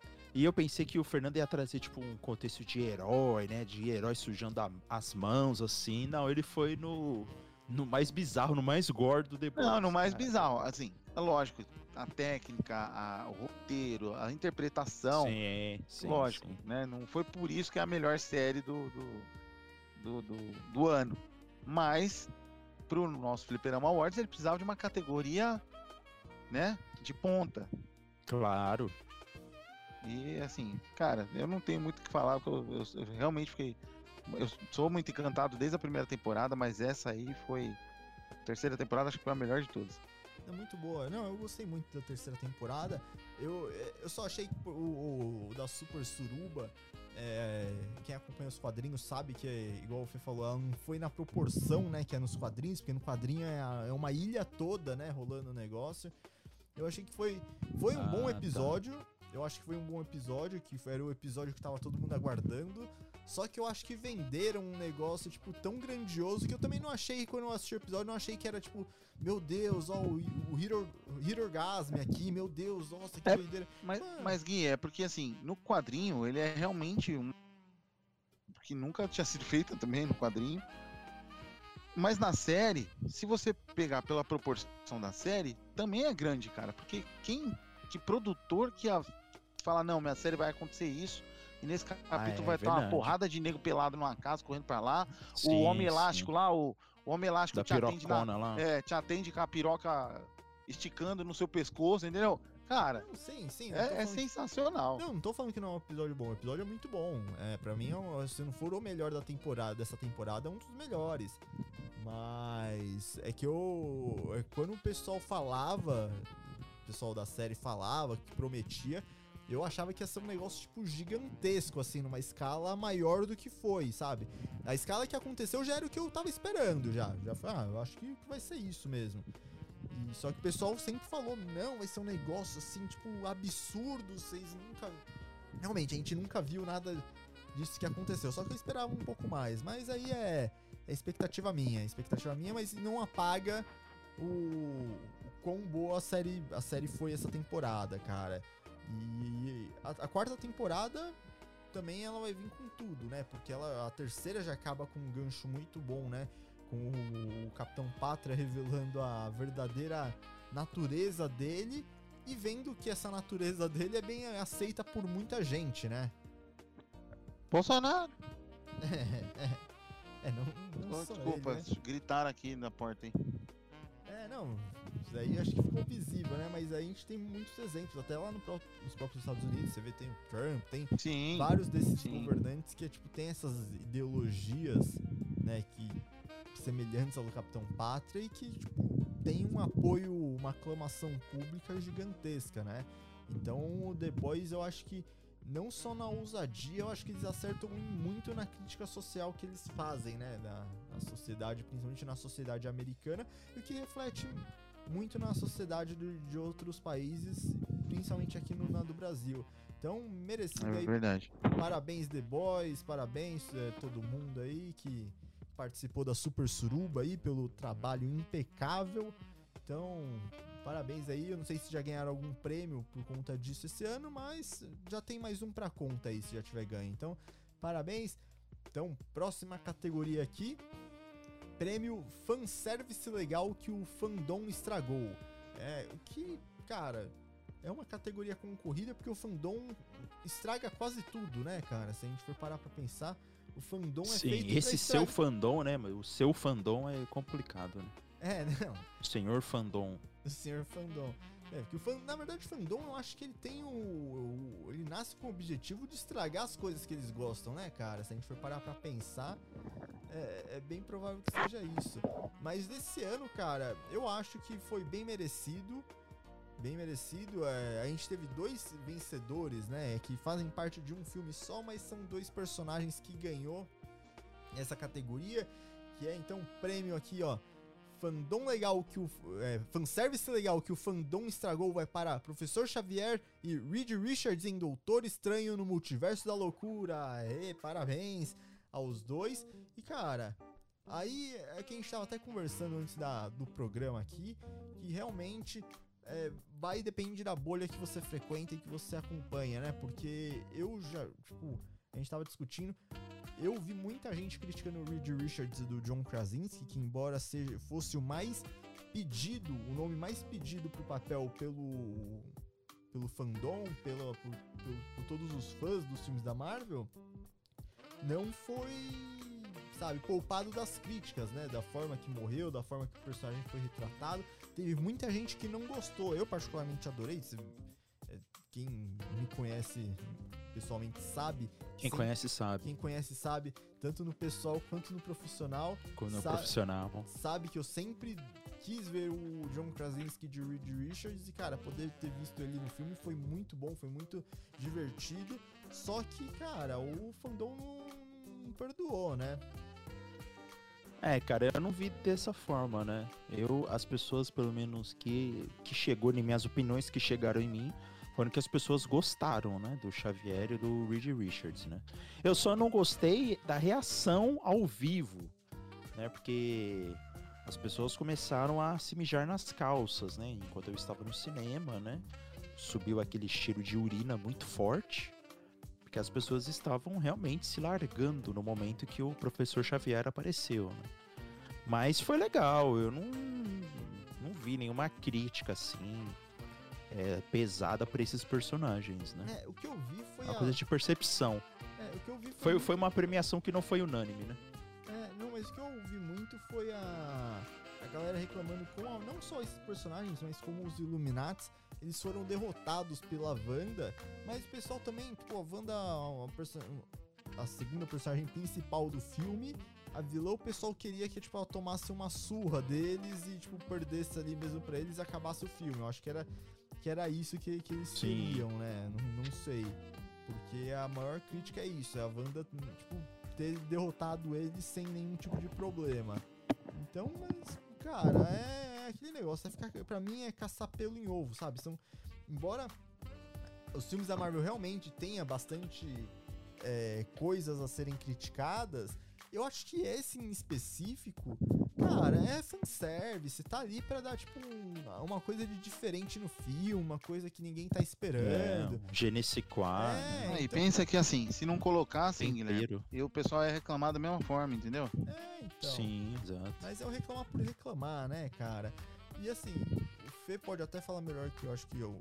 Melhor pode falar aqui nessa, nessa bancada sobre isso. Cara, nos quadrinhos, quantas vezes a gente não teve, tipo, esses fanservice aí, essas participações especial, mesmo que, tipo, assim, de forma até mais jogada do que essa, sabe? Só pra ter, só, tipo, às vezes Cara, o personagem nem é começo- representado da sua Ah, melhor eu- forma eu- possível, né, cara? Eu vou falar uma coisa pra você. No começo, é, quem achar que eu tô mentindo, tá saindo a coleção clássica Marvel pela Panini. Ah, o Stan Lee ele fazia muito isso. Ele pegava, sei lá, como todos eles estão em Nova York, o, o Homem-Aranha precisava de um de uma ajuda com alguma coisa científica. Aí ele passa lá, conhece o, né, já conhecia o Reed Richards, e aí pega um negócio com o Reed Richards, ele tá em duas páginas. E acabou, é só pra ele estar ali rapidinho na história. Ele não precisa participar ativamente, sabe? É, é, é para dar o brilho nos olhos. Então as pessoas, cara, ah, não sei, eu acho. eu- é, tem uma discussão muito, muito grande nos, no- nos grupos de. Eu, eu não sei porque eu ainda participo desses grupos, fala a verdade. Tem, tem, é que tem algumas coisas legais, né? Mas tem grupos de quadrinho que os caras reclamam demais. E aí é- parece que é uma briga dos novos leitores com os velhos leitores. Então, assim, eu não acho que nenhum dos dois lados está certo. Eu acho que é, devia agradecer por- pelo que a gente tem. Até eu que reclamo de algumas coisas, por exemplo, né? Não gostei tanto do, do Adão Negro, o Morbius foi uma catástrofe. Mas, cara, é aquilo que eu falo, na minha época, eh, eu tinha duas séries pra ver e elas nem eram da minha época, elas eram antigas, que eram né, três, né? Tinha a da Mulher Maravilha também. O Incrível Hulk lá, pintado, e o Batman dos anos 60, das onomatopeias. Então, hoje, qualquer lugar que se piscar, que você olhar, tem história em quadrinho, tem filme, tem série, tem desenho. Cara, é, é- é querer reclamar porque tem. Se não tivesse, aí ia estar reclamando que não tem. Eu, eu cansei um pouco disso, sabe? Eu não, não acho que estragou. Pelo menos pra mim não estragou a expectativa. E pronto. Eu achei ele da hora mesmo, matou todo mundo. Devia ter matado quem tava assistindo também. Não, e outra, igual falando, até falando da, dos quadrinhos, cara, quando, igual você falou das participações, que ah, um personagem aparecia ali no quadrinho, e às vezes ele nem aparecia na, for- na forma mais forte dele, pra não ofuscar o personagem principal do, do quadrinho, né, cara? Então, tipo, nos filmes não é diferente, sabe? O pessoal às vezes Exato. fica se apegando a muito, muita coisa besta, cara. É o que eu falei, realmente tem coisas a serem criticadas da Marvel nos últimos tempos, mas tem coisas também, cara, você tipo, ficar criticando é só ficar, sabe, se fazendo papel de de crítico, você querendo se passar por crítico pra é, igual o cinéfilo cult, os, os caras que falam que Marvel não é, não é cinema, só pra falar que que, que, que tem senso crítico, sabe? Mas tem coisas, cara, você tem que assistir por, por, pra se divertir e é isso. Eu acho que, quanto a isso, eu acho que tem. O, a Marvel tá, em, pelo menos questão de fanservice e coisa, tipo, pra se divertir, a Marvel en- entrega. é, ela corresponde às expectativas, né? Então, a Marvel. Doutor Estranho aí ganhou mais uma categoria. Ah, não, não ganhou não, porque perdeu a de multiverso, é. Então, tem aí o Doutor Estranho, primeira categoria que tá levando esse ano, né? Então vamos, vamos pra próxima aqui, cara. A categoria prêmio de pior copia, mas não faz igual. Que, cara, é, é aquele negócio que. aquele velho ditado. Que nada se cria, tudo se copia. Mas essa categoria o pessoal levou isso bastante a sério, se dedicou. É, a gente não teve aqui concorrendo, ah, que a votação foi antes, né? Mas provavelmente viria um candidato forte, que é a série 1899 aqui da Netflix, mas fi- ficou de fora, né? Mas e quem ganhou essa categoria de prêmio pior copia, mas não faz igual é o livro de Boba Fett, ó, Star Wars aqui. Não seria a pior cópia, mas não faz igual? Não, copia, mas não faz igual, né? Ah, não sei. tô- tô- Não sei. É, não, porque senão você Mas quem ganhou? o livro de Boba Fett aqui, ó. O livro de Boba Mas, Fett. mas o livro de. Boba Fett é do ano passado, gente. Não, o primeiro episódio é no final do ano passado. Mas o último episódio foi em 2022. Não, mas a série estreou ano passado, então aí, né, aí eu já não concordo, tá vendo? Já não concordo, não. Não, Produção, chama produção. mas se ela foi. Quero reescrever. É, Vê as regras. É. se ela Filme teve- da Netflix é filme. Vamos É, ver as regras. Mas se ela, se ela Não, passou. Se se ela, estreou na se- no ano passado, é ano passado. Não, não é não, 2022. mas se ela teve episódio Deixo lançado aqui esse o meu se ela te- protesto não, se ela teve episódio lançado esse ano, defesa desse ano do também. Boba Fett. Não vi a série, sei que todo mundo não gostou, mas também não conheço as Passando pessoas pano que não gostaram. Exatamente, tanta coisa pra passar pano aí. passar Ainda pano pra mais para é. duas pessoas que votaram aí que não gostaram dos episódios novos. Então é isso que eu tenho pra falar e vou me calar agora. Se vocês quiserem discutir, me chama na próxima categoria. Passar pano Caramba, pra o cara Boba até mutou, meu. É, Caramba. passar, passar pano pra Boba Fett é. Eu já vi de tudo, mas. A gente já tem duas cartas pra usar contra o Fernando, né? Que é X-Men Evolution e agora o E- livro de o Boba livro Fett. de Boba Fett, né?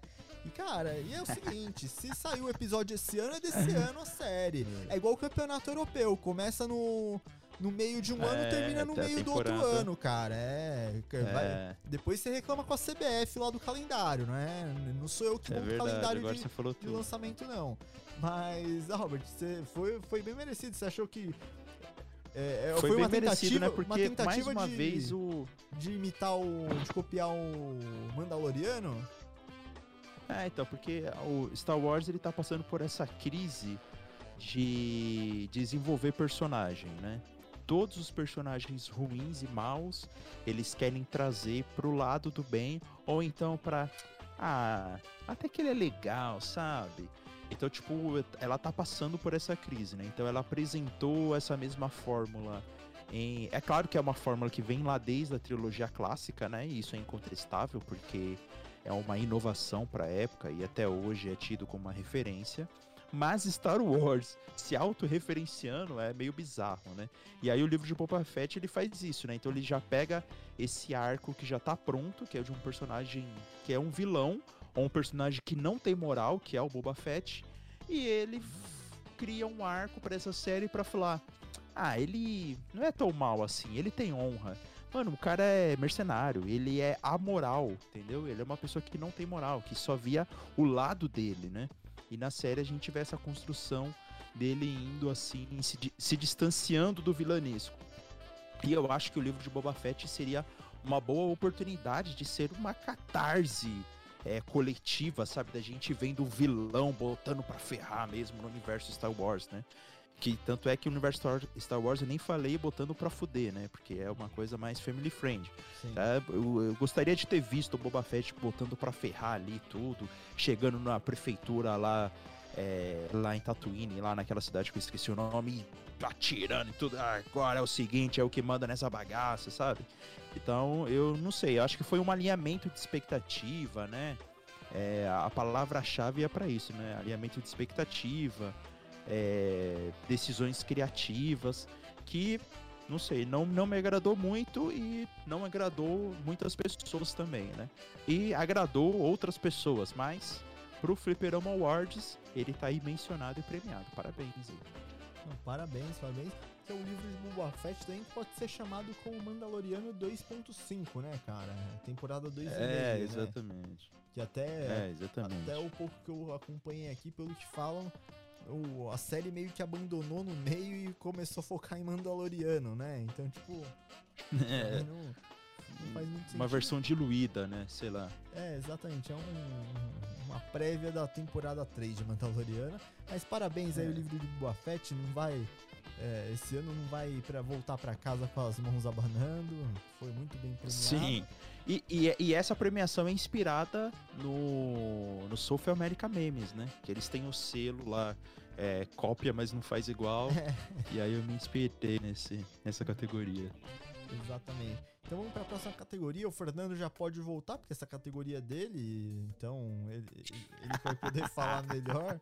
A não sei que ele queira se ausentar na própria categoria, mas enfim, que é o prêmio Nana Neném de 2022 que vai para a série Sandman, a primeira temporada da série Sandman da Netflix. Ó, parabéns Sandman. Pare- É. Parabéns, Sandy. Merecidíssimo, né, cara? Merecidíssimo, né, cara? Eu- não assisti, mas eu sei que foi merecido. Então, a única coisa que eu posso afirmar Esse sai sempre pela tangente, né? Não, é, cara, mas assim, eu- é que eu tenho o dom de Eu saber sei que é bom. coi- é coisa. Tudo que tem alguma coisa, tudo que tem alguma coisa que vá pro lado do terror, o Guilherme peida pra trás e não vê, mano. É, cara. Mas. É. Ah, é, Guilherme? Você não assistiu por causa disso? Não. Ué, com certeza. Eu não assisti- Eu tenho Eu não, certeza. sabia, eu não sabia que nem tinha um lado. Nem puxava pro lado do terror pra mim. Isso aí era só série gótica pra mim. Nem sabia que tinha essa parte de É, terror. tipo, Não, God. Então, agora sim E eu o não cara vou fala assistir. aquele quadrinho. Agora Meu sim. Deus. Poser! Não, agora sim eu não vou assistir, mas eu não tinha assistido por preguiça mesmo, cara. Tem muita coisa na minha lista pra assistir ainda e ia demorar pra eu chegar em Sandman ainda, com certeza. Eu tava... Sim, Meu é, Jesus. você precisa, você precisa zerar The Office, né? De novo. É, não, não. eu De tava- novo, eu tava, é. eu tava terminando Euforia. Euforia. Euforia eu não tinha assistido, mas aí depois eu fiquei sabendo. Ih, é, não, calma. Daqui a pouco a gente entra nessa polêmica de euforia, né? É, não, porque depois eu descobri que eu não podia ter assistido. O Albert veio me alertar. É, Mas aí já, quando Isso. ele, quando ele falou, já tinha, já tinha cometido crime já. Então, exato, exato. felizmente. Mas então. É, hétero pode, assi hétero pode assistir euforia, né? Não sei. É, o Twitter já ainda não respondeu isso, né? Vamos, vamos descobrir, senão eu vou ter É, que... vamos esperar. É, não, O Twitter senão... morreu, mano. Oi? Ah, não, não morreu não. É, isso é que você... Isso é que Tá você definhando pensa. aí, tá ligado por aparelhos. Ah, isso é... É, bom, o que eu ia falar do Sandman? Foi a minha segunda melhor série do ano. Só ficou ali coladinho, quase do The Boys ali. E, cara, é um dos personagens mais tops dos quadrinhos. Eu não li na época que saiu aqui, eu li algumas coisas, mas eu, eu tava no começo da adolescência, não entendia nada. Muito texto, né? New Gaiman, depois do Alan Moore, acho que é o cara que escreve mais texto. Hoje eu curto pra caramba. É, mas eu só fui ler depois de grande, né? Porque eu não me interessava mesmo.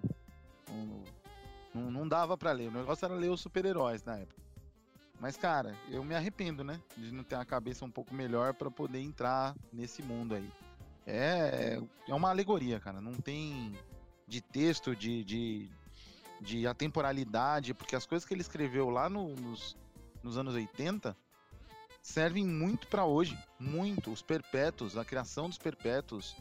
É, tanto que até hoje, né, deu polêmica quando escalou o elenco, tudo. Aí o New Gaiman tem que vir defender, porque a pessoa que leu Sandman não entendeu nada e tá reclamando da escalação de atores de etnias diferentes, de, de sexo diferente, sabe? Enfim. É, Sandman é pra aprender, cara. É pra aprender. É, pra mim, Sandman foi uma grata surpresa, né? Porque eu conhecia de orelha os quadrinhos do Sandman. E quando assisti a série, nossa, foi muito legal, cara. Eu curti demais. Toda a filosofia por trás daquilo, né? E eu acho que até merece uma, uma menção honrosa também, que é o prêmio de melhor batalha sem se encostar, né? Que foi entre o Lúcifer e o sensacional, Sonho. né, cara? Que sensacional, que sensacional. Uma coisa assim, muito filosófica, né? Pra você pensar, imaginar. Então eu gostei demais, gostei demais de Sandman. É muito legal, a mitologia E- e, tal. Uma coisa bacana. que o Sandman faz nos quadrinhos, como ele tá no universo DC, na série não dá pra usar, porque, né? Contratos Sim. e tal. Por exemplo, tem um episódio que ele tá entrando no, no inferno, e aí quem recebe ele no portão, na série vem um demônio qualquer lá. Sim. Na, nos quadrinhos é o Etrigan, o demônio que foi criado pelo Jack Kirby. ah, sim, Sabe? É uma participaçãozinha. É aquilo que a gente falou do, do, do Reed Richards, né? É uma Sim. participaçãozinha, cara. Você, você brilha o olho e fala, caralho, mano, que Isso, hora." faz uma ponta, né? Faz uma ponta, né? O, o John Dee, que é um dos vilões de um episódio, em um- um- uma das histórias mais tops, que é da lanchonete, ele é um inimigo da Liga da Justiça. Ah, legal. É, é muito bom, cara. É muito bom. A série tem. é, o Neil Gaiman tava participando, né? Ali é, junto, junto no negócio. Então Sim. tem, tem diálogos que são tirados do gibi. Cê- Exatamente. Você vai virando a página, acompanhando, cara. É, é muito bom. Eu gostei Exatamente. muito. Eu recomendo. Não, recomendadíssimo. Sandman é recomendadíssimo. Muito legal, muito bom. É, daqui uns sete anos. Inclusive, eu quero aqui, ó, agradecer em, em rede nacional que eu ganhei um box do Neil Gaiman com Deuses Americanos e outros Olha. dois livros da Sara, lá no Amigo Secreto da firma. Valeu, hein? Olha que legal. Beijo, beijo pra todo mundo ouvir. Valeu, Sarinha. Caramba, hein? Caramba, presentão, hein? É, geralmente amigos secretos, geralmente você leva coisa que você não quer ganhar, né, cara? É tão diferente. né? É, sabonete, pacote de canetas coloridas. Não, mas aí é ami- amigo ladrão. Isso é amigo ladrão. É, cara, Ah, então eu tô fazendo amigo secreto errado todos esses anos, cara. Então eu preciso rever muita coisa. Mas, cara, já vamos aproveitar o, a onda de Sandman aqui, vamos puxar a categoria de prêmio melhor gótico do ano. Então, que é uma categoria que vem forte, porque esse ano de 2022 foi o ano que os góticos é, tomaram conta. Então a gente teve próprio Sandman, a gente teve a Vandinha também. Eu não sei, pode, a gente pode falar Vandinha, Albert? Porque tava uma discussão no Twitter esses dias que tem que É. falar Wednesday, né? Quarta-feira, quartinha, É, é, então, quartinho, O Vandinha. pessoal né? não, gosta muito que fala Vandinha, mas, cara, é, é Vandinha, Vandinha. Então, mas são, é um ano que os góticos marcaram sua presença. Bom, Marcaram presença, tá voltando, eu né, a acho que onda já pode, gótica. né? pode. Como a- o, a o prêmio desse aí foi aquele que ganhou outro prêmio também, né, Gui? Não, não sei. Sim, sim. Tá, tá em seguida, tá em seguida. É, tá em Calma lá. seguida. Não ganhou ainda. Não, Não, ganhou porque aí já fala das duas categorias, né? É, cara. é. Ah, não, não, você não abriu o envelope ainda? Não abriu o Não, é envelope. certeza que ele vai ganhar. Não abriu Pra mim é certeza que ele vai não ganhar. abri o envelope aqui, então. Então eu já vou puxar a, pro... Calma, eu vou puxar a próxima categoria, já que o Fernando tá todo agitado aqui pra É, falar é. desse vencedor. Eu vou, vou já puxar duas categorias, que é o prêmio Gótico do Ano e prêmio Melhor Morcego que Brilha, vai para The Batman. Então, parabéns aí, The Batman.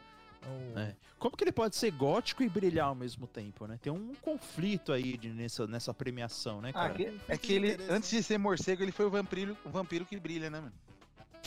Por esse lado, sim, né? Não, e ele brilhou Entendeu? também, não no, sen- ele brilhou também no sentido de fazer sucesso, né? Exato, ele quebrou figura- todas as nossas expectativas. Eu mesmo fui um que, olha, tô- se eu encontrar com ele na rua, eu peço desculpa de joelho. A gente Porque sabe, a gente, foi o a- gente tem um episódio aqui do The Batman aqui registrado, seu, suas críticas. Minhas críticas não, que eu falei muito bem. Não, tô falando antes do filme, antes do filme aqui, as expectativas aqui. Você... Ah, antes do filme também, que eu falei que eu tava, é, né, meu, o meu receio. É. A gente tem aqui registrado Não, eu, eu, em cara. rede nacional. Mas aí que tá, eu não afirmei que ia ser ruim, porque eu não erro. Eu tinha receio que fosse ruim. E queimei, queimei a língua, porque é muito bom.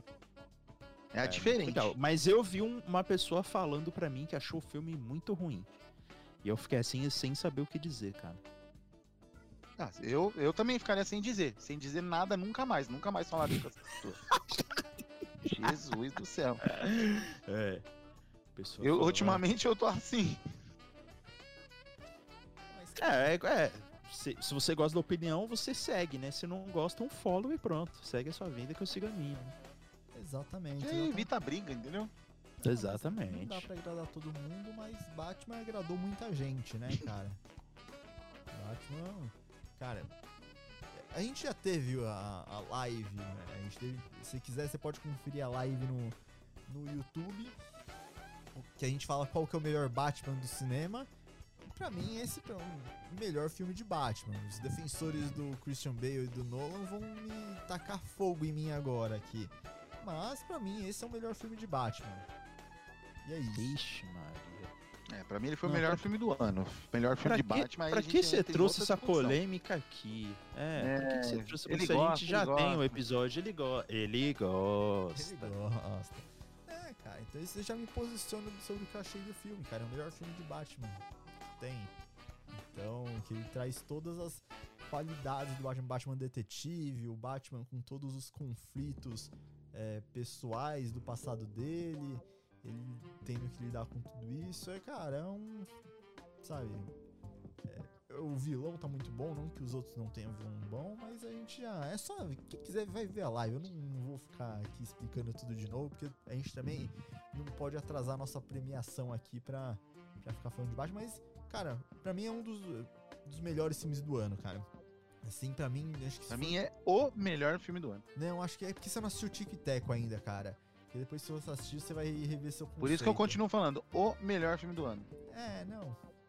Mas é, não é melhor que Tico e Teco, não é melhor que Tic Teco, isso eu garanto. Eu garanto. A gente pode até fazer uma. É, não sei. É, não, assiste Tic Teco lá. As suas vai- escolhas são um pouco diferentes das minhas. A gente tem um Sim, pouco de é, não, a debate gente- sobre é, isso. Nossos gostos É não- verdade. Eles não se conversam muitas vezes, né? Mas é, isso eu posso garantir, é o melhor filme do ano até você assistir Tico e Teco, cara. A não sei que você decida não assistir Tico e Teco pra manter sua opinião, que aí é válido também. Mas, Não, eu não vou assistir eu também porque o ano acabou e eu tô cansado, não tô ligando nem o computador, pra falar a verdade. Só liguei hoje pra gravar. olha, É. os caras me julgam porque eu não assisti Sandman ainda. Meu Deus, olha isso. Bom, o negócio estreou lá no meio do ano, né? Você tá me falando agora no dia 23, pleno Cara, Natal. Ruptura lançou. Ô, os 23 dois... não, desculpa, dia 26, gente. 26? Ruptura- É 26. Ó, Ruptura, 26. primeira temporada é de quanto, Albert? Não, Ruptura não, é. Olha eu falando besteira aqui. Ó, Euforia, ó, primeira temporada de Euforia de 2019 eu assisti esse ano, três anos depois, Fernando. Tipo, você acha Qual? que. eu- Euforia, da, da Zendaya. Ah, mas aí vocês querem premiar o negócio de 2022 com série Zendaya, né? Sim. Eu vou falar também, melhor temporada, Lost. Vamos aí. Não, mas É, a segunda tem- temporada é de 2022. Então você tá dando prêmio pra segunda temporada. Tô dando prêmio pra segunda temporada, né? Então vamos a esse prêmio, fale aí. Não, mas o Euforia não ganhou nenhuma, nenhuma categoria aqui. Ah, então que você tá falando de euforia, mano. Agora eu Não, porque você falou que eu não assisti. agora já... Ixi, Não, porque você meu falou Deus que eu não céu. assisti. Você falou que eu não assisti o Sandman que lançou. Alt Tab. É. Esse, é o, esse é o verdadeiro Alt Tab. Não, que você tá reclamando que eu não assisti o Sandman que lançou no meio do ano. Eu tô falando, cara, o Euforia que lançou em 2019 eu assisti agora. Você acha que eu vou assistir? Na minha lista vai estar. Ah, você tá justificando porque É. você não consegue assistir as coisas. Exatamente. Ah, tá, tá Se eu tô atrasado numa Entendi. série que tá três, lançou há três anos atrás, você acha que a que lançou há seis meses, você acha que vai estar em dia? Pelo amor de Deus, né, cara? Não, não faz sentido isso na minha vida. Vocês têm que. Você já me conhece tempo suficiente pra saber que série que sai agora Meu comigo. Deus. Então, cara, ó, vamos pra próxima categoria aqui, que eu já até dei spoiler de quem, quem que é o vencedor aqui, que é o prêmio do melhor design de produção cult, que vai para a Ruptura, a série da. É da Apple Plus, né? A Ruptura, né, Albert? Isso, é, Isso. Apple TV. Que também. E não tinha como ser, né? Todo é, esse mercado de produção cult, seja pra filme e série, sempre tem ah, o mercado, né? Então sempre, sempre tem a base de fãs que estão consumindo, né? E dentre as produções cults aí do ano, o melhor design de produção tinha que ser Ruptura, não teve jeito. Não, e que o Ruptura também, até onde eu vi, seria. Eu acho que ganharia até. é Que não teve a eh, essa categoria esse ano, mas se tivesse, seria de Ruptura, que é melhor série de firma, né? é, a do ano seria a melhor série de firma também. Menção honrosa aí pra Ruptura nesse sentido. É, então não, em Ruptura vale lembrar que é a série dirigida pelo Ben Stiller, né, cara? Que é muito bom diretor, né? Exatamente, muito bom, muito boa a direção, a produção de design tá muito legal, as atuações também estão se conversando assim de uma maneira até bonita de se ver, sabe? E o roteirista e o criador de Ruptura, que eu esqueci o nome agora do, do homem, mas ele, do rapaz, mas ele foi a primeira criação dele, cara. Foi a primeira criação dele pra televisão, pra cinema, pra tudo, assim, a primeira criação audiovisual dele, assim. E ele acertou na mosca, né? Logo de cara, né? Já, já se aposentou, provavelmente, né? Porque essa série deve ter rendido milhões. Então foi bem legal, cara. É uma série, assim, uma, uma grata surpresa pra esse ano foi a série de Ruptura. Não, muito bom, tá? É, Essa São tá- vários autores, eu tô vendo aqui. É, então não, Ruptura ainda tá na minha lista, provavelmente eu vou assistir antes- de Sandman ainda. É, po- provavelmente vários roteiristas, né? Mas o criador é um só. É, geralmente, muitas das séries hoje, eles têm mais de um roteirista, né, cara? É, tá dizendo como autores, né? Não tá como roteiristas aqui cadastrado, mas. Deixa eu ver. Ah, ah, o Ah, principal tá o, Dan, tá o Dan Erickson. Isso, a criação. Isso dá. Ele é, é criador, escritor e produtor executivo. Pronto. Sim, mas todo Ou mundo- seja, ele eu- ganhou pelos três. Então todo ele tá mundo- rico mesmo. É, não e todo mundo elogiou essa série aí. Então, acho que foi bem merecido aí. E de design de produção. Você viu, Gui? Você viu? Não, cara, tá na minha lista, tá na minha lista. Com... confesso Tá, que tá certo. Não, tá Ele certo. fez um- uma, outra, uma outra série também em 2019, acho que. Deixa eu ver se é sério isso aqui. Mas assim, no Quem? Ben É Stiller um eu filme, é um filme de 2019. que ele, que ele roteirizou. Ele não tem muita coisa, não. É, mas, ó, Albert, no Ben Stiller eu confio. Bom, então, no tipo, IMDB só aparece o Ruptura mesmo. Ó, Albert, no Ben Stiller eu confio, então sei que vai sair coisa, saiu coisa boa. Então eu- eu acredito e você entende de design de produção cult, então eu sei que foi, foi bem escolhido, cara. Eu sei que você. É, é um tema que você entende bastante, então foi. se deu ruptura porque era pra ter sido, né? Então, cara, quero chamar aqui a nossa próxima categoria, que é o prêmio Goonies do RPG, que vai pra Stranger Things da quarta temporada. Ó aí, Stranger Things faturando aí a primeira premiação da noite pra eles, né? Então, parabéns aí. E aí, cara, e essa quarta temporada de Stranger Things, o que vocês acharam? Ah, eu achei que veio forte, tanto que, né, é também é, é a minha terceira favorita do ano. Tá, tá na escadinha, né? Eu falei do The Boys, Sandman, Stranger Things. Essa quarta temporada foi bem legal. É, ela diversificar, que na terceira tinha já ficado um pouco chato. E, e veio com um vilãozão, né? O Vecna. Trouxe conceitos diferentes mas ao mesmo tempo, mais uma vez, um nome de, de, de- de um monstro do, do, do Dungeons and Dragons. Uhum. É, cara, elevou uma música que nunca chegou no top da Billboard nos anos 80, a primeiro lugar. né? É. A, a menina lá, a Kate Bush, recebeu um- na conta dela um Pix gigantesco, sem saber o que estava acontecendo. é, foi mesmo. Ela foi pega de surpresa. Ela sabia que tinha pedido a música dela lá, mas ela falou: ah, beleza, põe na série aí. É, usa aí, De repente- é. de repente paga, foi- paga meus 30 De dólares, né? repente ela foi pagar a internet, ela viu, ué, mas que saldo gigantesco É. é esse na minha conta? Exato, foram pedir a música pra ela. ela, Não, tudo bem, paga meus 30 dólares aí, não devo, não temo, dá meu copo que já era. E, E de repente. cara, Goonies do RPG é porque Goonies são dos anos 80, a série se passa nos anos 80, né? É toda. É, é, vocês falaram no começo, né, de nostalgia, ela vem toda calcada na nostalgia, né? É, o elenco é, ca- é- é carismático, trouxe personagens novos carismáticos. é, cara, quem que, que o Ed foi nessa temporada, né? Então, puta num cometa que passou pela quarta temporada aí, esse personagem. O ator também ganhou bastante Visibilidade. é, visibilidade. E é isso, cara. É só você ver na rua aí, ó. Não tem, acho que um dia que eu não saio na rua que eu não vejo alguém com o Hellfire Club. É. O Hellfire, É, eu gostei Hellfire bastante Club, também dessa. hein, Albert? O Hellfire Club, a camisa é a nova camisa do Ramones, né, cara? É a nova camisa do, do Ramones, exatamente. Da, daquela E marca foi- e- Ramones. Sim, a marca, né? Uma marca que, de camiseta muito popular, né? E Exatamente. é, merecido, né? Merecido. Eu acho que soube pegar esse posto aí, essa sucessão de posto aí do, da camisa Ramones, marca registrada, pro Hellfire Club, né? E eu, eu gostei muito também da quarta temporada do Stranger Things. Eu acho que as consequências, né, foram bem sentidas nessa temporada. Eu gosto quando a série ela dá esse passo assim para consequências irreversíveis que acontecem na história. É bem legal isso, porque isso dá uma profundidade, né, para para a série. O meu, o meu único ponto de crítica para Stranger Things é o clickbait do, do Will, né? Eu acho que foi um clickbait assim que poderia ficar mais às claras, né? Então, é, para mim, os produtores eles fizeram o Will ter, é, ter esse esse destaque que ele teve na temporada sem revelar é, descaradamente e sem falar disso, né, abertamente, né, porque é um eu acho que é um assunto tão tão comum, né, que pelo menos deveria ser tão comum de ser falado hoje em dia, né?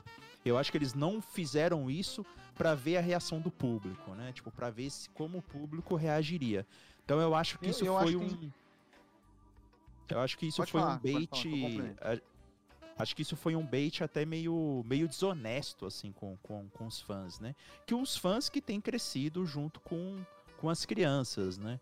Então, eu acho que é o meu único ponto de crítica pra essa temporada, mas eu gostei bastante daquele. Eu gostei de, de como mesmo a Eleven, ela tendo superado o Papa, ela teve que voltar pro Papa para se sentir poderosa, né? Ela teve que se voltar para um ambiente que de para um ambiente tóxico, para uma pessoa tóxica, para ela se sentir poderosa, né? Como ainda esses traumas na nossa vida, eles às vezes voltam pra gente, né? Então tem muita coisa para falar de Stranger Things da quarta temporada e eu gostei bastante. É, só para complementar o que você falou, talvez a questão do Will, uh, a gente, né, as crianças teve esse passo grande que me lembra um pouco do Harry Potter, né? Porque você vai, as crianças vão crescendo e a trama vai ficando mais densa e mais, mais adulta né? E eu acho que a, a Stranger Things está nessa pegada, tem as consequências mais adultas, né? Como você falou. E no caso do Will, talvez por se passar nos anos 80 também. Porque nos anos 80, apesar de ter já. É... Não, não quero falar, esse, não é esse tipo de problema. Problema, porque isso não é um problema. É, esses tipos de questionamentos. Acho que ficou melhor assim, Albi. Albert? É, não, é, não, não concordo, né? Apesar da, da, da série ser de época, ela tá, aparec... tá sendo mostrada pra gente atualmente, não, né? Não, não, tudo bem, mas a série se passa nos anos 80, então tem que ser refletida com as coisas dos anos 80. Porque a gente não tem Guerra Fria hoje. Naquela época tem, tinha. Que é no, né, o que eu tô dizendo assim, talvez tenha também isso. Porque tem que mostrar como era na época essa transição. Hoje tá muito mais fácil ao mesmo tempo que ainda é difícil, né?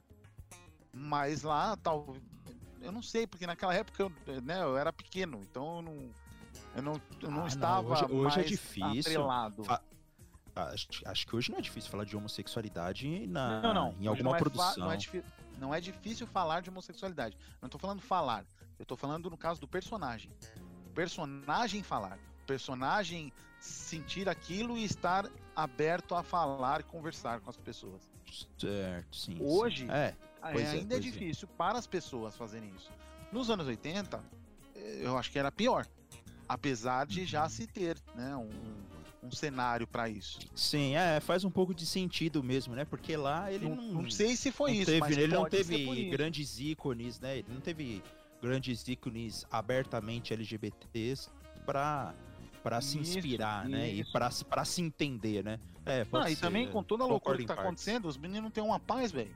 Como é que é, você vai pensar numa coisa dessa? Uma hora é o bicho no mundo inverso, outra hora é o é o do, da, ah, devorador não, mas, lá. Não, mas, mas, mas dá tempo de perder o BV, pô. Dá, é, deu tempo na época da, da adolescência, puberdade, sempre tem, dá pra arrumar um tempo, cara. Isso aí, é, adolescente sempre consegue Você tem um tempo, tempo de espremer espinha, você tem tempo de perder o BV. Exatamente, exatamente. E, cara, falando de BV aqui, de beijo, eu já quero puxar nossa próxima categoria, cara. Vocês, eu tava só esperando o gancho perfeito aqui pra ela, que é, é o prêmio é... Beijo Sem Tesão do ano, cara. Que é uma categoria aqui que, olha, é. A gente tá. A gente vê um monte de cenas de beijo, né? Aqueles beijos apaixonados, beijos de língua, beijo de todos isso. os tipos no. Beijo escondido. Deve ter até uma música para isso, né? É, então... Beijo molhado. Tem o beijo, beijinho, beijão da, é, beijo, Manuela lá. Sim, mas Isso, aqui, beijo que não é beijo, beijo escondido, o beijo que faz block. Exatamente. Mas aqui a gente vai premiar aquele beijo que você vê que, tipo, aquele beijo que, assim, o pessoal tava beijando, só que pensando em, tipo, puta, será, será que eu tirei a roupa do varal, né? Nossa, pensando em outras coisas.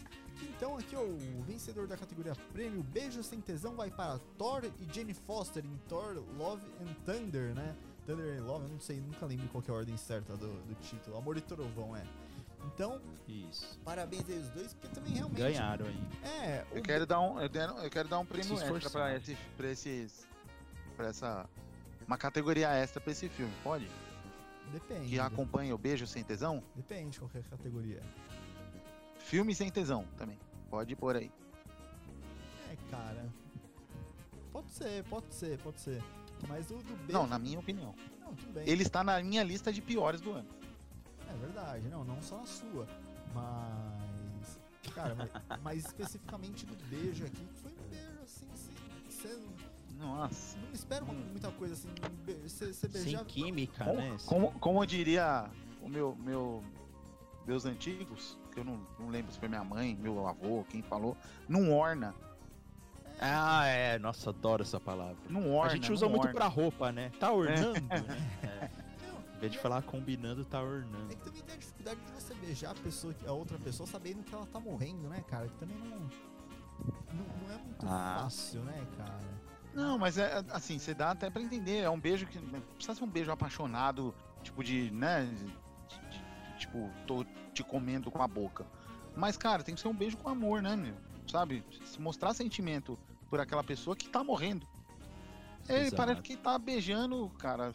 Pô, nem com a casca de laranja você treinava dessa forma sem vontade. meu. Ah, ó, Albert, você já treinou beijo com casca de laranja já? Não, não posso, não posso revelar meus segredos. É. Você não vai me colocar nessa sinuca de bico, né, É cara? verdade, Pelo amor de Deus. Verdade, eu não, po não posso dar arma à concorrência aqui, né, cara? Quem, quem quer dicas de beijo tem que ver o, aquele episódio Todo Mundo Odeia o Chris, que é com.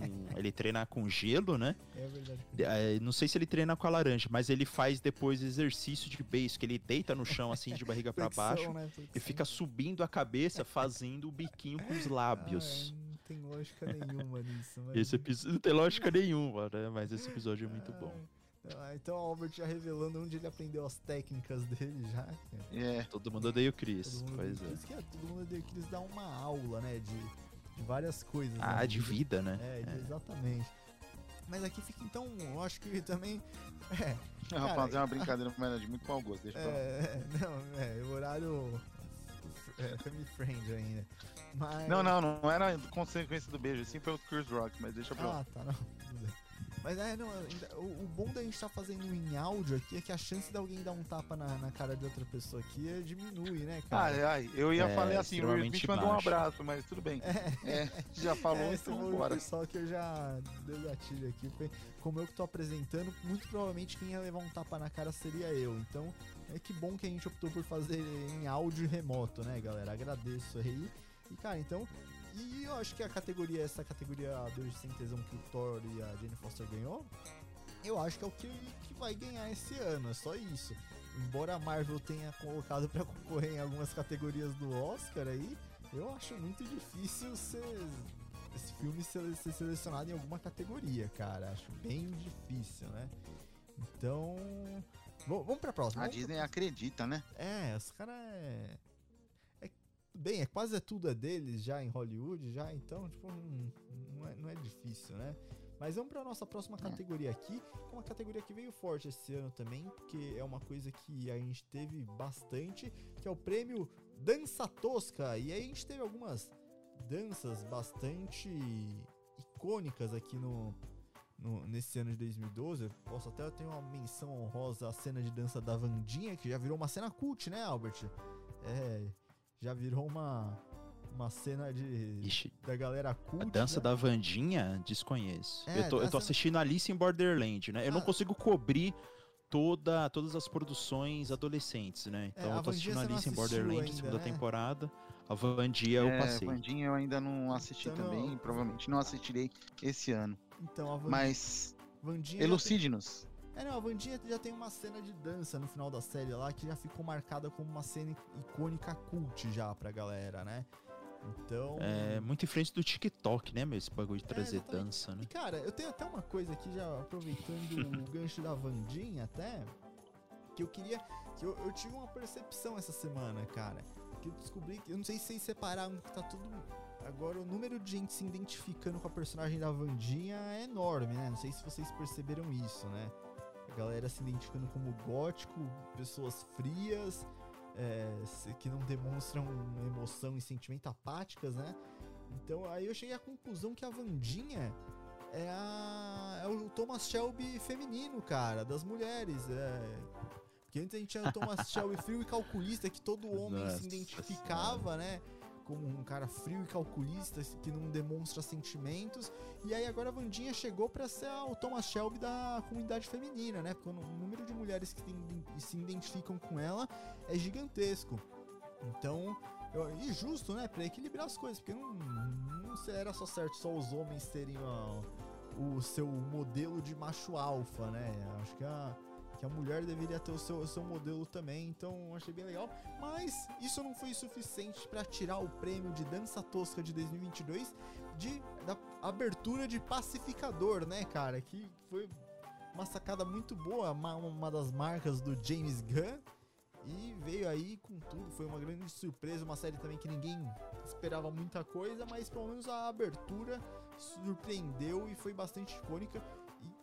O, ainda teve um ponto que fez a galera voltar a gostar de rock, né, cara? Então, então Caramba. uma coisa muito difícil. Então, tem, tem seus méritos, então parabéns aí, Pacificador, James Gunn, todo mundo que pensou nessa abertura tosca aí pra série. Então, não sei se vocês acompanharam. Acompanharam o Pacificador? Não, cara, esse é um dos pecados que eu cometi esse ano. Né? Assisti. Olha aí. Olha Eu também não. É, então, mas vocês viram a abertura, pelo menos, a dancinha? Não, né? Caramba, gente, vocês. Aí vocês me botam numa A série. gente não tá sincronizado, né? É, A gente não tá sincronizado. É, né? qualidade de sincronia. É muita coisa pra assistir, gente. É muita coisa pra assistir, pra ler. Exatamente, exatamente. Como a gente não. Infelizmente, a gente Pra não ler, dedica. jogar. é Infelizmente, a gente não pode dedicar oito horas do nosso dia pra cultura pop. A gente faz o Mas a possível. gente pode se vocês puderem nos apoiar, né? Aí ajuda bastante. Ah, é, se você quiserem que seguir a gente. acompanhe full time, acompanha, segue, dá o like no YouTube, dá o E- like lá, o, né? Like, né? no- é, curte lá no. É curte que fala no Instagram? Se- É, segue a gente no Instagram, curte. Segue no né? Instagram, compartilha, recomenda, como o Guilherme fala pro papai, pra mamãe, pra vovó, pra todo mundo, né? Porque senão a gente fica assim travado, entendeu? Tem que assistir entre a, a, a novela das oito e o Jornal da Globo, que é o horário que dá pra ver alguma coisa, entendeu? Complicado. Exatamente, exatamente. Mas então fica aí, Pacificador ganha na categoria de dança tosca. E, cara, a próxima categoria eu meio que não entendi muito, mas eu vou falar aqui, né? Então, que é o prêmio Rave no Busão. Que é o vencedor da categoria Rave no Busão. Eu não sei se o Fernando quer explicar antes ou depois, mas aí, enfim, você quer explicar antes ou depois, Fê? Depois, manda aí Então os tá bom. vencedores da Rave no Busão. A, a Que categoria. eu acho que não teve outro, não teve concorrente. É, também acho muito específico. é uma categoria muito específica que me faz me preocupar um pouco com a pessoa que escolheu essa categoria aqui, que eu- é- é específico até demais isso aqui, que é a categoria Rave no Busão, que é o único vencedor e competidor dessa categoria, o Massacre da Serra Elétrica, o retorno de Letterface. Parabéns aí, e parabéns pro Fê Parabéns, ter Letterface. pensado uma categoria tão específica. Eu- Eu espero que você não venha buscar o prêmio, né? Se for, vai na casa do Guilherme. É, não tem nem Entendeu? prêmio. Vai lá, busca lá na casa do A Guilherme. gente faz questão de não estar aqui, né? Isso, pode ir até de busão, se você quiser. Favor, Ah, mas explica. Eu tô esperando Cara, o Fernando explicar. O massacre, o Massacre da Serra Elétrica foi o pior filme que eu vi esse ano. O pior filme que eu vi esse ano. É, o veio, eles, eles, a Netflix tá com os direitos, né? Eles quiseram fazer. Pô, o Halloween deu certo, trouxeram a Jamie Lee Curtis de volta. Pô, vamos fazer igual. A atriz que fez o primeiro massacre na Serra Elétrica não, não está viva, né? A sobrevivente.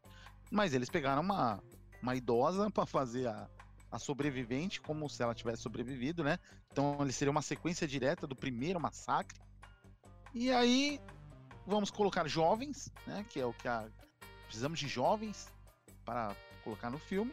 E eles fizeram uma história onde a galera chega numa cidade abandonada e essa galera é eles são empreendedores jovens, né? Que ganham dinheiro com influenciando as pessoas na internet e tal. Eles compram essa cidade, uma cidadezinha. Só que numa dessas casas tinha uma senhora que cuidava de um menino lá do menininho com a, com a cara de pele, sabe? Que é o próprio Leatherface. Beleza. Aí o negócio começa a matar todo mundo, geral, história que a gente já sabe, né? É, O cara fica doidão, sai com a serra elétrica que deve ter bateria, porque eu não vejo ele pôr em tomada nenhuma. Eu vou sempre fazer essa piada. É. É a bateria, né? Não sei.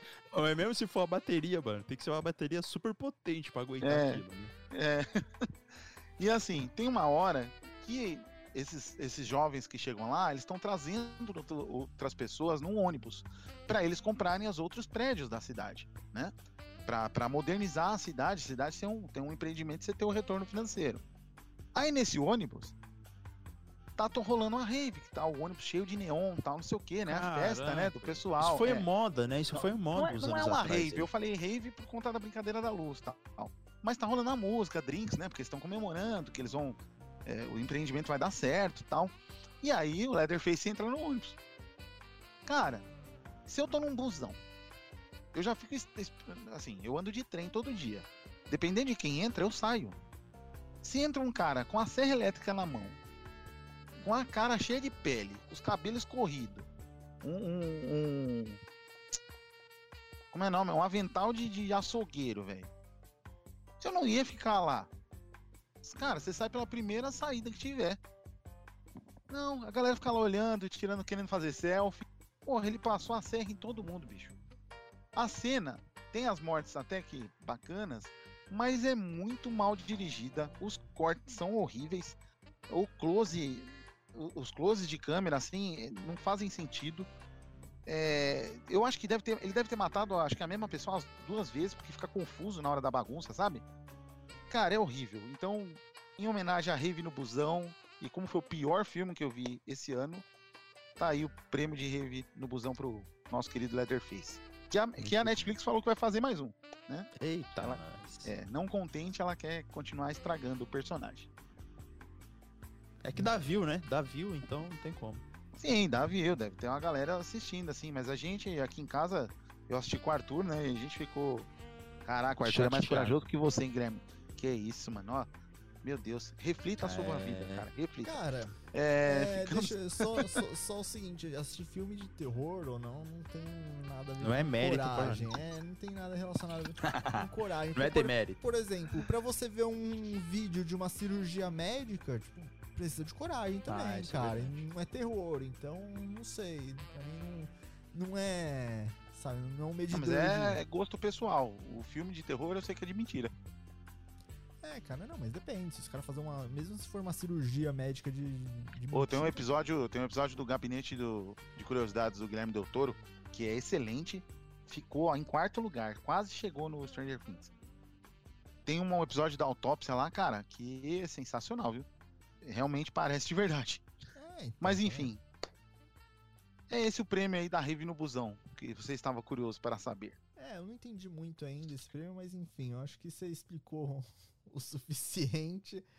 Mas parabéns aí pro Massacre da Serra Elétrica, pros cobradores e motoristas de É, busão é- de todo é- o é Brasil. que eu, eu, eu dei, eu dei esse nome porque a cena reflete o filme inteiro de tudo isso que eu falei. Mal dirigido, cortes horríveis, ângulos mal feitos, eh, como é que fala? É, interpretações execráveis. E a cena do ônibus resume o filme todo. Muito bem, muito bem. Então, parabéns aí pra, pra todo mundo, o Massacre da Serra Elétrica. E vamos ver, agora você falou que a Netflix vai lançar uma sequência, vamos ver se eles vêm forte pra, pra premiação do ano que vem, né? Acho que é a meta deles. É a meta deles vir ainda mais forte pro próximo Fliperama Awards. Ainda mais que ganhou o prêmio agora, né? É, não, agora só tá dando motivo pra eles. Eles vão confirmar uma trilogia, tô até vendo. Mas vamos aqui pra um prêmio bastante interessante também, que é um- o prêmio de pior disfarce de 2022. E o vencedor desse- dessa categoria é o Aemond Targaryen da série House of the Dragons. Que, cara, é um cara, ele se disfarça basicamente. Ele já é um cara alto, com cabelo loiro, comprido e de tapa-olho.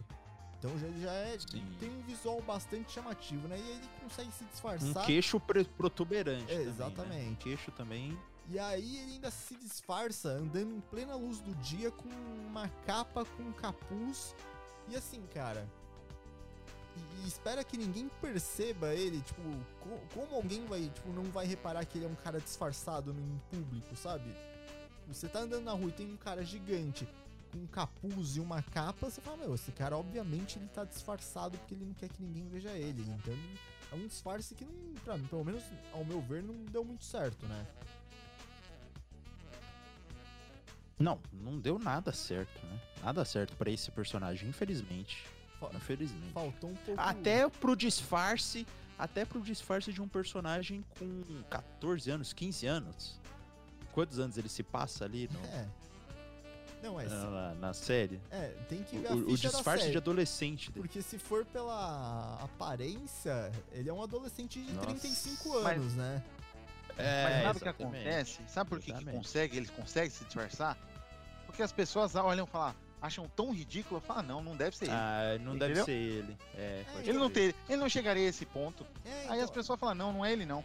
As- é, então, exatamente. Às vezes o disfarce é tão tosco, é tão chamativo que isso faz a pessoa não reparar por tão óbvio que é, né? Tipo, fala, Não, é, não é possível que isso seja um disfarce, então, tipo, não vou dar, dar nem atenção. Pode ser, tem essa chance também, né, cara? Então, o- ele perde duas vezes, né? O pior disfarce em público e o disfarce de adolescente de 35 anos dele. Então, ele perdeu. Ele ganhou essa categoria duas vezes, né? Então, parabéns aí, Eamon Moon Targaryen, né? A série que tá na primeira temporada, tem várias outras, então tem muita chance de faturar mais prêmios aqui no Fliperama. E ó, Albert, sinceramente, ó, já já vou anunciar aqui que House of Dragons veio pra dominar aí essa próxima categoria também, que é o prêmio Briga de Família por Terreno. Então, House of the Dragons mantendo aqui o legado de Game of Thrones na disputa parental por terreno, né? Então, o bom é que a gente já tá até na época natalina aqui, a melhor época pra se brigar com a família por causa de discutir a terreno. herança. É, herança, terreno, então, cara, eu acho que até vem em boa, boa hora essa, essa premiação Em aqui. boa época. É, cara. Muito brasileiro, né? Muito brasileiro a Casa do Dragão. É, cara, e essa série, justamente por isso, por nos trazer a um ambiente familiar. E também eu acho que o maior feito dessa série é que fazer alguém se interessar por Game of Thrones depois da última temporada, né? E ela fez É, bem, cara. Foi, a série é. foi, foi boa. Eu particularmente gostei da primeira temporada. Tem algumas É, eu caí no observações- bait também. É, então, eu tenho. Eu me surpreendi, eu achei que eu não ia gostar, mas acabei me rendendo. A série é legal, ela tem uma boa proposta. Umas cenas boas. cenas de- boas, a, atuação, tá- em geral, tá muito bom as atuações.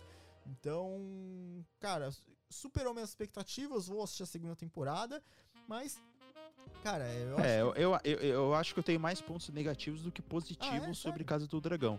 Mas eu vou continuar assistindo. Ah, mas no geral, que nota você daria, assim, numa média de. Foi a primeira temporada? Não sei, de 0 a 10? 0 a 10. Seria essa nota? É, 0 a 10 fichas. É, eu acho que 6 lembrando que fichas, nós 7 damos ficha. fichas, por aí. Ah, já passa Seis, de sete ano, né? Passa fichas. de ano.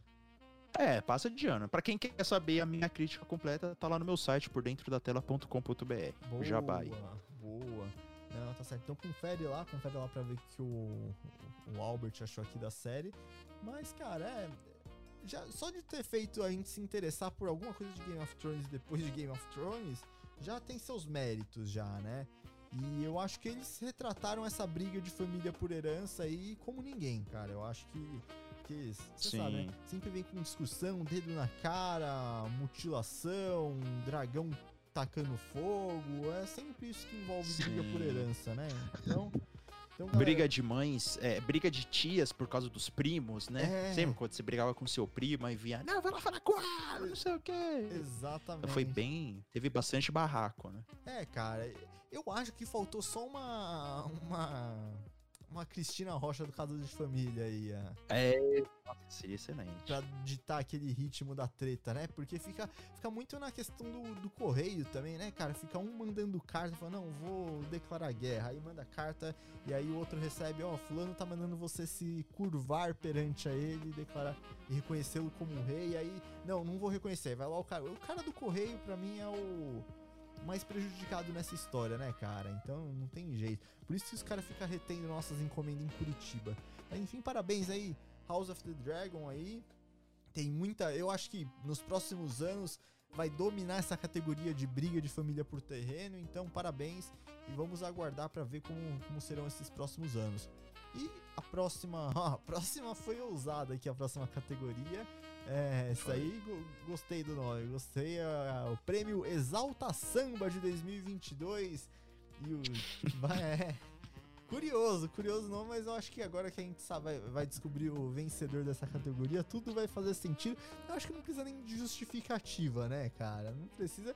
Então deixa eu anunciar aqui. Mas é, é melhor elucidar as pessoas, né? Ah, cara, mas eu acho que o pessoal quer tudo de mão beijada. Eu acho que tá faltando uh, fazer o pessoal pensar um pouco, né? O pessoal tem que pensar, tem que chegar às próprias conclusões. Porque às vezes as, co- as, as coisas que a gente fala aqui nem sempre tem uma justificativa, né? É só pra fazer a pessoa pensar, né? É só pra fazer refletir. Então, acho. Mas não sei, se vocês quiserem explicar também. Então, o prêmio Exalta Samba do ano vai para Moonfall, Ameaça Lunar. Então, parabéns aí, Moonfall, mais um, um filme de apocalipse, né? Mais um pra conta Sim. mais um pra eu não ter interesse nenhum, porque os caras já me. é, se vocês acham que eu não gosto de filme de terror, é que vocês não, não- não me viram com filme de ameaça global, cara. Se tem uma coisa que eu não suporto é filme de ameaça global. Ah, é, você não gosta? Você não gosta de filme assim? Nem um pouco, mano. Eu não tenho saco nenhum, velho. 2012. Tipo, Armagedon, Armagedon. Não, Armagedon ainda é bom. 2012. Não, mas 2012, nossa, meu Deus, que. f- Meu, não, não vou nem entrar no. Nossa, se eu falar aqui o que eu penso, eu vou ser. eu vou ser proibido de entrar em uns Caramba. 80 países, cara, se eu for falar o que eu penso. Caramba, desses eu não filmes. sabia disso, não É, sabia não. disso. Gente, cortou aqui um pouquinho, não entendi. Você vai proibido de entrar no país por quê? Porque eu detesto filme de ameaça global. Ameaça cara. global. Ah, filme catástrofe assim? É. Eu não Meu suporto. Deus, cara, mas até isso te assusta, que absurdo. Não, não assusta, eu só É. detesto, eu só acho Esse- tosco. ele podia ter um outro nome, esse prêmio também podia ser prêmio Calypso, tá? Ah, é verdade. É. Não, o Prêmio Calypso seria uma boa, cara. Seria uma boa. Mas Exaltação É. também eu acho que fica bom, cara. Então, Mas mesmo se a gente É. colocasse as, du- as duas categorias, ele, Moonfall ia ganhar as duas, né? Não tem jeito. Teve Só, pouco. é, só, só pra explicar aqui a, a- por que que ele, é- ele é o segundo pior filme que eu vi esse ano. Ele é muito ruim. É, cara. Tá vendo? E depois eu sou o pra- errado de não gostar desses filmes, é. Filme Não, é mas você ruim. tem filmes catástrofe ótimos. É que esse é muito ruim. Ele perde até pra aqueles filmes do sci-fi, às vezes. Sabe? Porque não é só o problema da queda da lua, é a resolução do porquê a lua tá caindo. Tá vindo em direção à Terra, né? Ela perdeu a gravidade e tal. Cara, é uma explicação tirada do rabo. Não, não faz sentido nenhum. E eu não vou ficar explicando aqui porque nem merece.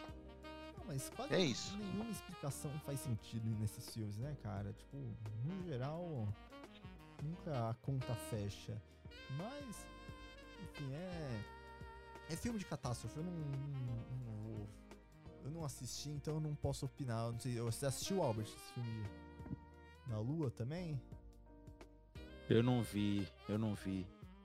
É, então. Infelizmente. Ou felizmente, Não, eu né? acho que é, felizmente, porque assim, é, o problema, a gente já sabe, que o catástrofe é legal, você vê as coisas destruindo, tal, não sei o que, Casa Branca explodindo, né? Holland América tem sempre a ca- a Casa Branca explodindo. Mas a, a construção, é né, verdade, do- é, porque o nível da catástrofe ser assim alto, a Casa Grande tem que explodir, né, cara? Senão não é não, cara, você vai querer mandar a casa da Dinda lá? Como que é o nome? É- A Casa da Esfirra. Como que é o nome lá na casa Ponto da Brasília? Lá, ó? Sei lá, enfim. A Casa Branca é muito mais da hora. É. Cara, mas não, não dá. A resolução é muito, é muito qualquer coisa, assim. É, eu fico preocupado porque a gente, né? Pô, a gente é formado e a gente tem né, as nossas histórias para contar e a dificuldade para poder apresentar um roteiro decente, sabe? Como é que isso chega na mão dos caras? Os caras falam, porra, isso aqui é legal, eu vou fazer. Eu, eu não consigo entender. Cara, eu às acho que é pra vezes. compensar favor, sabe? Sabe, você tá devendo uma Nossa, mas que favor é esse que você está ameaçando? É, Você tem uma foto da, sei lá, você pelado, não, alguém... numa situação al- constrangedora. Alguém, alguém descobriu... algum- Alguém ajudou Sabe? a, a desovar, uma, uma pessoa a desovar um corpo aí e aí tá com um favor pendente, é isso, cara. Deve ser, cara, porque, nossa, eu fico realmente preocupado às vezes com. Sabe, aí tem gente aqui ainda vem falar negócio de lei Rouanet, também que não sabe de nada, mas é outro assunto eu ficar quieto, que não ficar falando besteira. segue o baile, segue o baile. Segue o baile, então. Cara, aqui seguindo a nossa categoria musical, a gente vai pro prêmio El Chan no Egito, ó, categoria maravilhosa aqui. Eu acho que não poderia ser pra ninguém mais, ninguém menos do que Cavaleiro da Lua, também seguindo a linha de filme de lua, né? Eu não sei se Cavaleiro da Lua é- entra como filme de lua, mas tem lua no nome, então acho que sim, né? Não, não entra, que é série, né? É, é verdade, é, então. É, bem observado, Fernando. Produções de lua, produções, produções de de lua, produções de lua. Então, Cavaleiro da Lua aí pra, é o Tchan Egito. E eu acho que foi bem merecido, cara. Porque vocês assistiram Cavaleiro da Lua, acredito eu. Então, e os caras foram tão fiel com essa questão do El Chan no Egito que os caras até meteram o jacaré, né, na, no episódio final. Então, eu achei que foi, foi bem legal isso. E, cara, eu acho que. Cara, onde eu assino meu contrato? Eu vou, me, eu vou sair do fliperama. Quando eu ouvir um absurdo desse, é pra pedir demissão. Por quê? Jesus, Que absurdo. Como assim? Eles não colocaram um jacaré gigante no, no último episódio? Cara, mas aí, mano, como é que você quer falar de Egito sem ter o- um jacaré na história, mano? É lógico, é o melhor Vai dançarino do El Chan. é, Tem Você tá de brincadeira comigo? Não, eu tô concordando com você, porque tem que citar o melhor dançarino do El Chan. Não, não, não, não, não. Obviamente. Não, con- não concordo. Não, isso não é surpresa, né? Isso não é surpresa. Você não concordar comigo. Isso daí. Aqui a gente terminou o ano do jeito que a gente começou, Fê. Aí a gente discordando um do outro. Mas é, é porque. Absurdo. Deixa, deixa eu só Peço contextualizar. Deixa eu contextualizar o pessoal aqui. É porque eu coloquei o Cavaleiro da Lua como uma das piores coisas que eu assisti esse ano. O Fê não concorda. Então tá. Ah, sim, não, eu, eu concordo com você, 100%. Comigo, ah, comigo eu, né? No caso.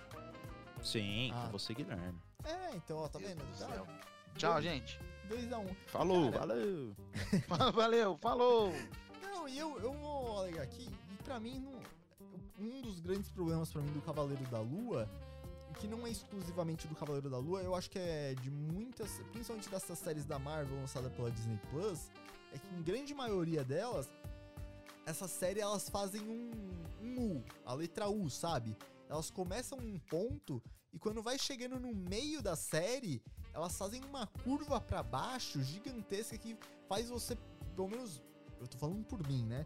Você faz você, tipo, passar dois, três ep- episódios, tipo, compa- completamente desinteressado, cara. Tem umas três, quatro séries da, da Marvel que, cara, meu Deus, que sufoco assistir, cara. Porque tem séries muito boas, só que tem séries que você fala, cara, chega na metade e fala, meu, se você perder duas, três semanas de episódio ali, você, sabe, não perde nada. E Cavaleiro da Lua foi a principal pra mim, cara. Foi até então que pra eu assistir o último episódio eu demorei meses, assim, pra me interessar pra assistir o último episódio. Foi gritante isso, mas. Não sei. A, a- Tá aí, né? Tá aí. É, tá aí, tá aí. Não sei. O Fernando eu acho que se vai se recusar a, a falar. Sei. Fê, pode falar, Fê. Deixo você discordar de mim. A questão não é Ainda discordar, a questão é, é ouvir os absurdos que você está falando. Mas, mas qual parte é absurdo? A Do jacaré, a referência do jacaré ao Tchan não é tanto assim, cara. E a, e a série, cara, é meio tediosa, não tem, não tem muito que. Eu não sei, Fê. Ai, ai. Meros mortais. Não, não é, Fê, não é.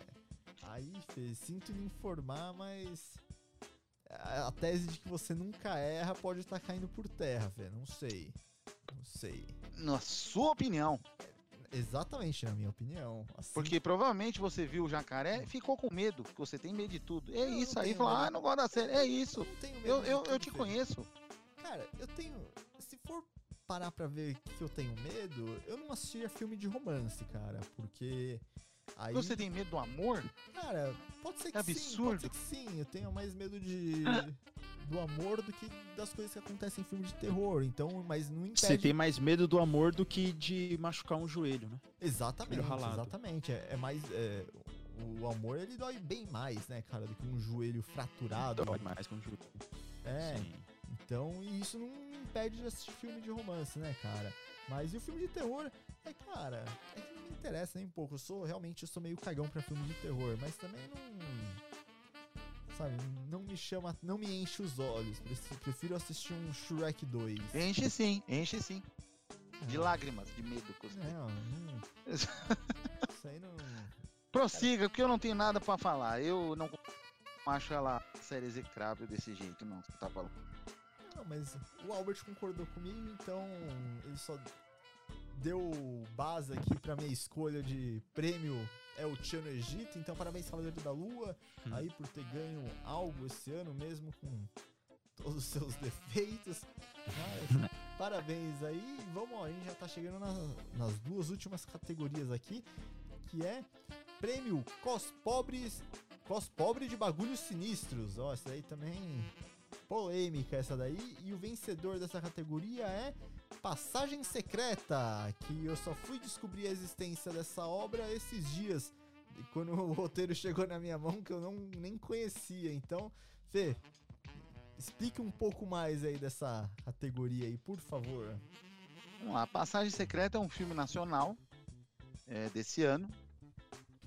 E é um filme que mirou em Stranger Things, mas a pessoa que tava mirando era cega, alguma coisa assim, porque, meu Deus do céu, é muito ruim. Não é nem pelo orçamento, você fala assim, ah, o cara não tem orçamento, né? A gente, for comparar, hum, né, nós temos orçamento risível perto dos, da TV lá nos Estados Unidos. E, cara, muito ruim. ah, as atuações também. Tem gente que parece estar lá de má vontade, sabe?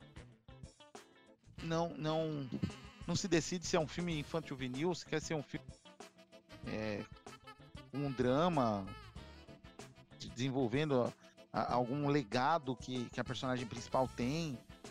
Aí começam a desaparecer pessoas num parque, é, esses parques itinerantes, sabe? Cara, é muito ruim, cara. É muito ruim. É, assim, é uma pena porque é uma produção nacional. Eu sempre vou defender produções nacionais, mas tem umas que não dá, né? E aí fica o cos pobre dos bagulhos sinistros aí que é uma pena. Eu só tenho isso a. Mirou em tudo a e acertou em nada. Foi basicamente isso. É, tentou ser alguma coisa, mas ele não se preparou pra ser isso, entendeu? Então, É isso, eu, eu só, só tristeza para a passagem secreta. Que tristeza. Exatamente. Como já dizia o meme, né, do, do candidato, né? É, Esse meme é o melhor meme de 2022, cara. Que tristeza. Ah, isso que teve Muito muito, bom. bom esse ano, hein? Esse ano tava Sim. Mas o Meme Awards, infelizmente, não é da nossa alçada. Não, não é nossa, nossa área de atuação, né, cara? É, da nossa, da nossa seada. É. Exatamente. A nossa serra é falar sobre filmes que a gente não assistiu, é isso. Mas, Isso, exatamente.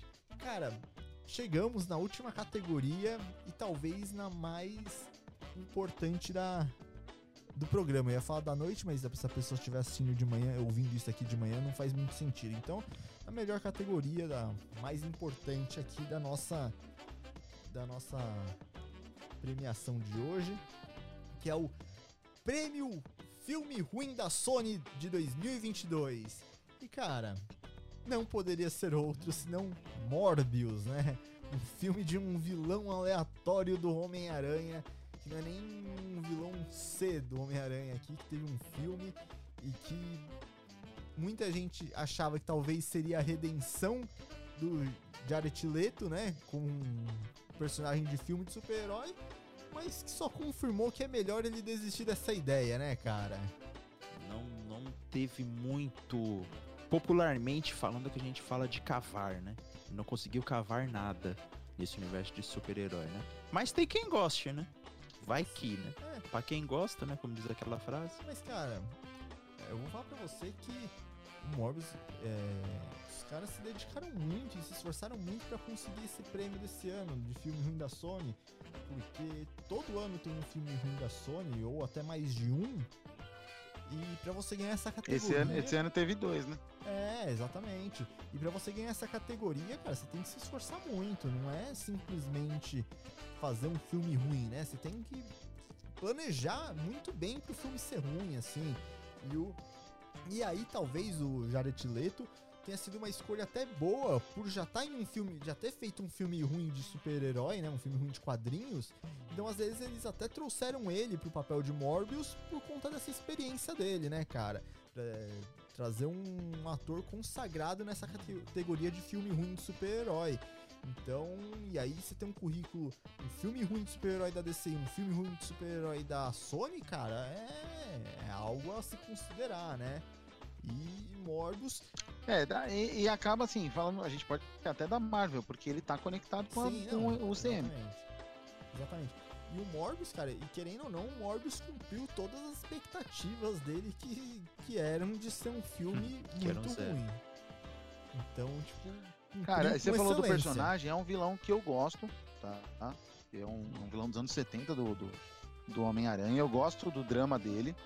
É, Achei que até que o visual não ficou tão ruim. Mas, cara, não é nem o Jared Leto que me, que, que me traz a, a infelicidade de estar na minha lista de piores do ano. É o Matt Smith, cara. Nossa, ele é muito canastrão, ele é péssimo. O papel dele é chato. eh, Não tem motivação, sabe? Não, o filme não anda. E você ele fica esperando as dancinha- coisas Ele acontecerem. tem a dancinha tosca que concorreu esse ano aqui também no Fliperama, né? Perdeu pra Pacificador, mas o Matt Smith também tava concorrendo com a dancinha tosca dele em, em Morbius.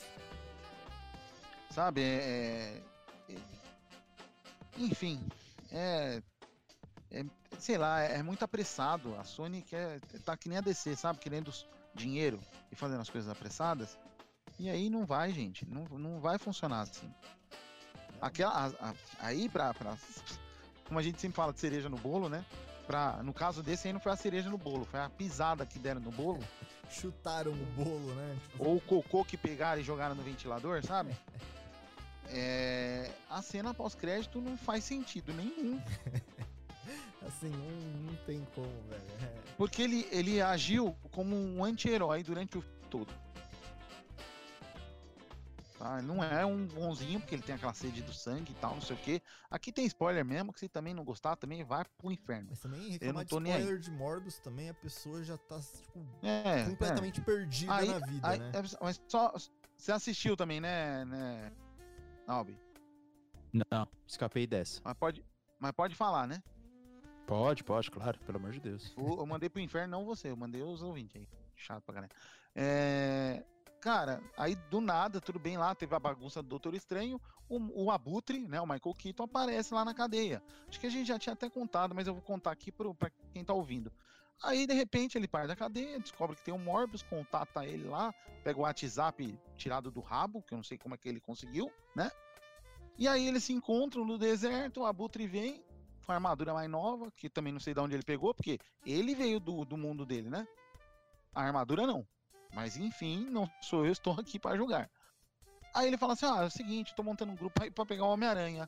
Aí o Morbius vira pra falar: hum, interessante. Porra, você não sabe nem quem é o cara. Quem que é esse cara que tá chegando? Quem é o Homem-Aranha, sabe? Não faz sentido. Mas, tamo aí, né? Boa, Sony. Cagaram mais um personagem da hora. Não, mas cara, é o que eu falei, tem, tem seus méritos o Morbius ter ganho essa categoria. Foi o que eu falei, pra você ganhar uma categoria de filme ruim da Sony, cara, você tem que se destacar muito, porque é muito filme ruim lançado, né, da- pela Sony durante o ano. Então, pra você se destacar com o filme ruim, o principal filme ruim, é porque você teve que é, se dedicar muito mais do que os outros. Então, parabéns aí, Morbius, parabéns pelo a todos os vencedores aqui do Fliperama Awards 2022.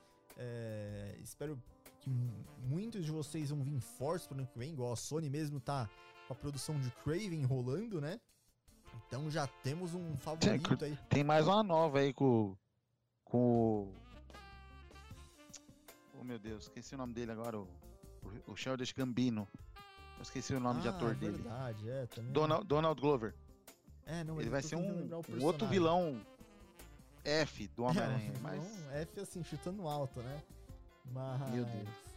Cara, parabéns a todos aí, parabéns a, a você, Albert Fê, ao Tico também aí, por essa, essa, essa premiação aí, porque a gente sabe quanto a gente teve que estudar a fundo Sim. cada filme, série. Durante o ano todo, né? Durante Não, o porque ver os filmes todo. bons, ver o filme bom é da hora. O problema é nós ter É que ver fácil. esse filme ruim pra ficar falando. Uhum. É, e é difícil Com porque tem mais, propriedade. filme e tem mais filme ruim do que bom ultimamente, né? Então a gente vai assistir muito mais filme ruim do que filme bom. Então, é realmente é difícil. Isso só mostra o esforço que a gente faz aí por, pelos nossos ouvintes, pela nossa audiência, né, cara? Isso aí só mostra o carinho que a gente tem.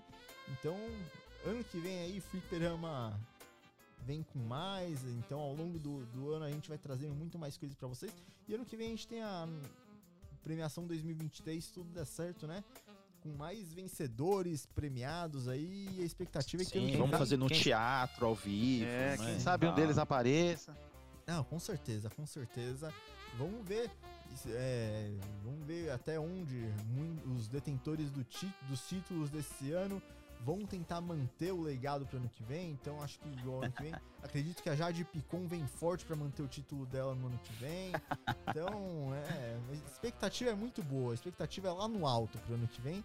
Então, senhores, vocês querem deixar alguma mensagem aí de final de ano aí para nossos ouvintes? Não. ah, mano, muito bom. A mensagem de ano que eu deixo é assista, ouça os nossos outros episódios de especial de fim de ano, se você não ouviu, que tá bem legal também. E agradecer a Não, audiência tô brincando. Feliz né? Natal aí pras pessoas, porque já vai ter passado Natal, né? Espero que tenham passado uma noite boa aí e tal. Se também não passaram, Sim. mas enfim. É, e é isso. Feliz Um ano abraço novo. aí pra Mary. E a gente, ó, só, só volta que vem, tá? Que eu tô cansado. E desculpa qualquer coisa, né, Albert? Desculpa.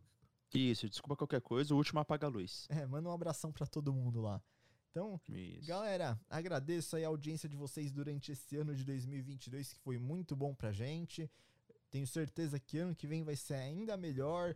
Se isso é bom ou ruim pra vocês, a gente não sabe, a gente não tem ideia. Mas vai ser melhor, eu acredito que vai ser melhor. Tem muita coisa boa que vai vir ainda no, no próximo ano. É, Tem coisa boa aí. Tem coisa boa aí. Então não deixe de acompanhar aqui o Fliperama. Então, galera, então vamos lá. com- aquela vontade, o último do, do ano. Então, galera, até a próxima. Valeu! Valeu! Falou! Falou!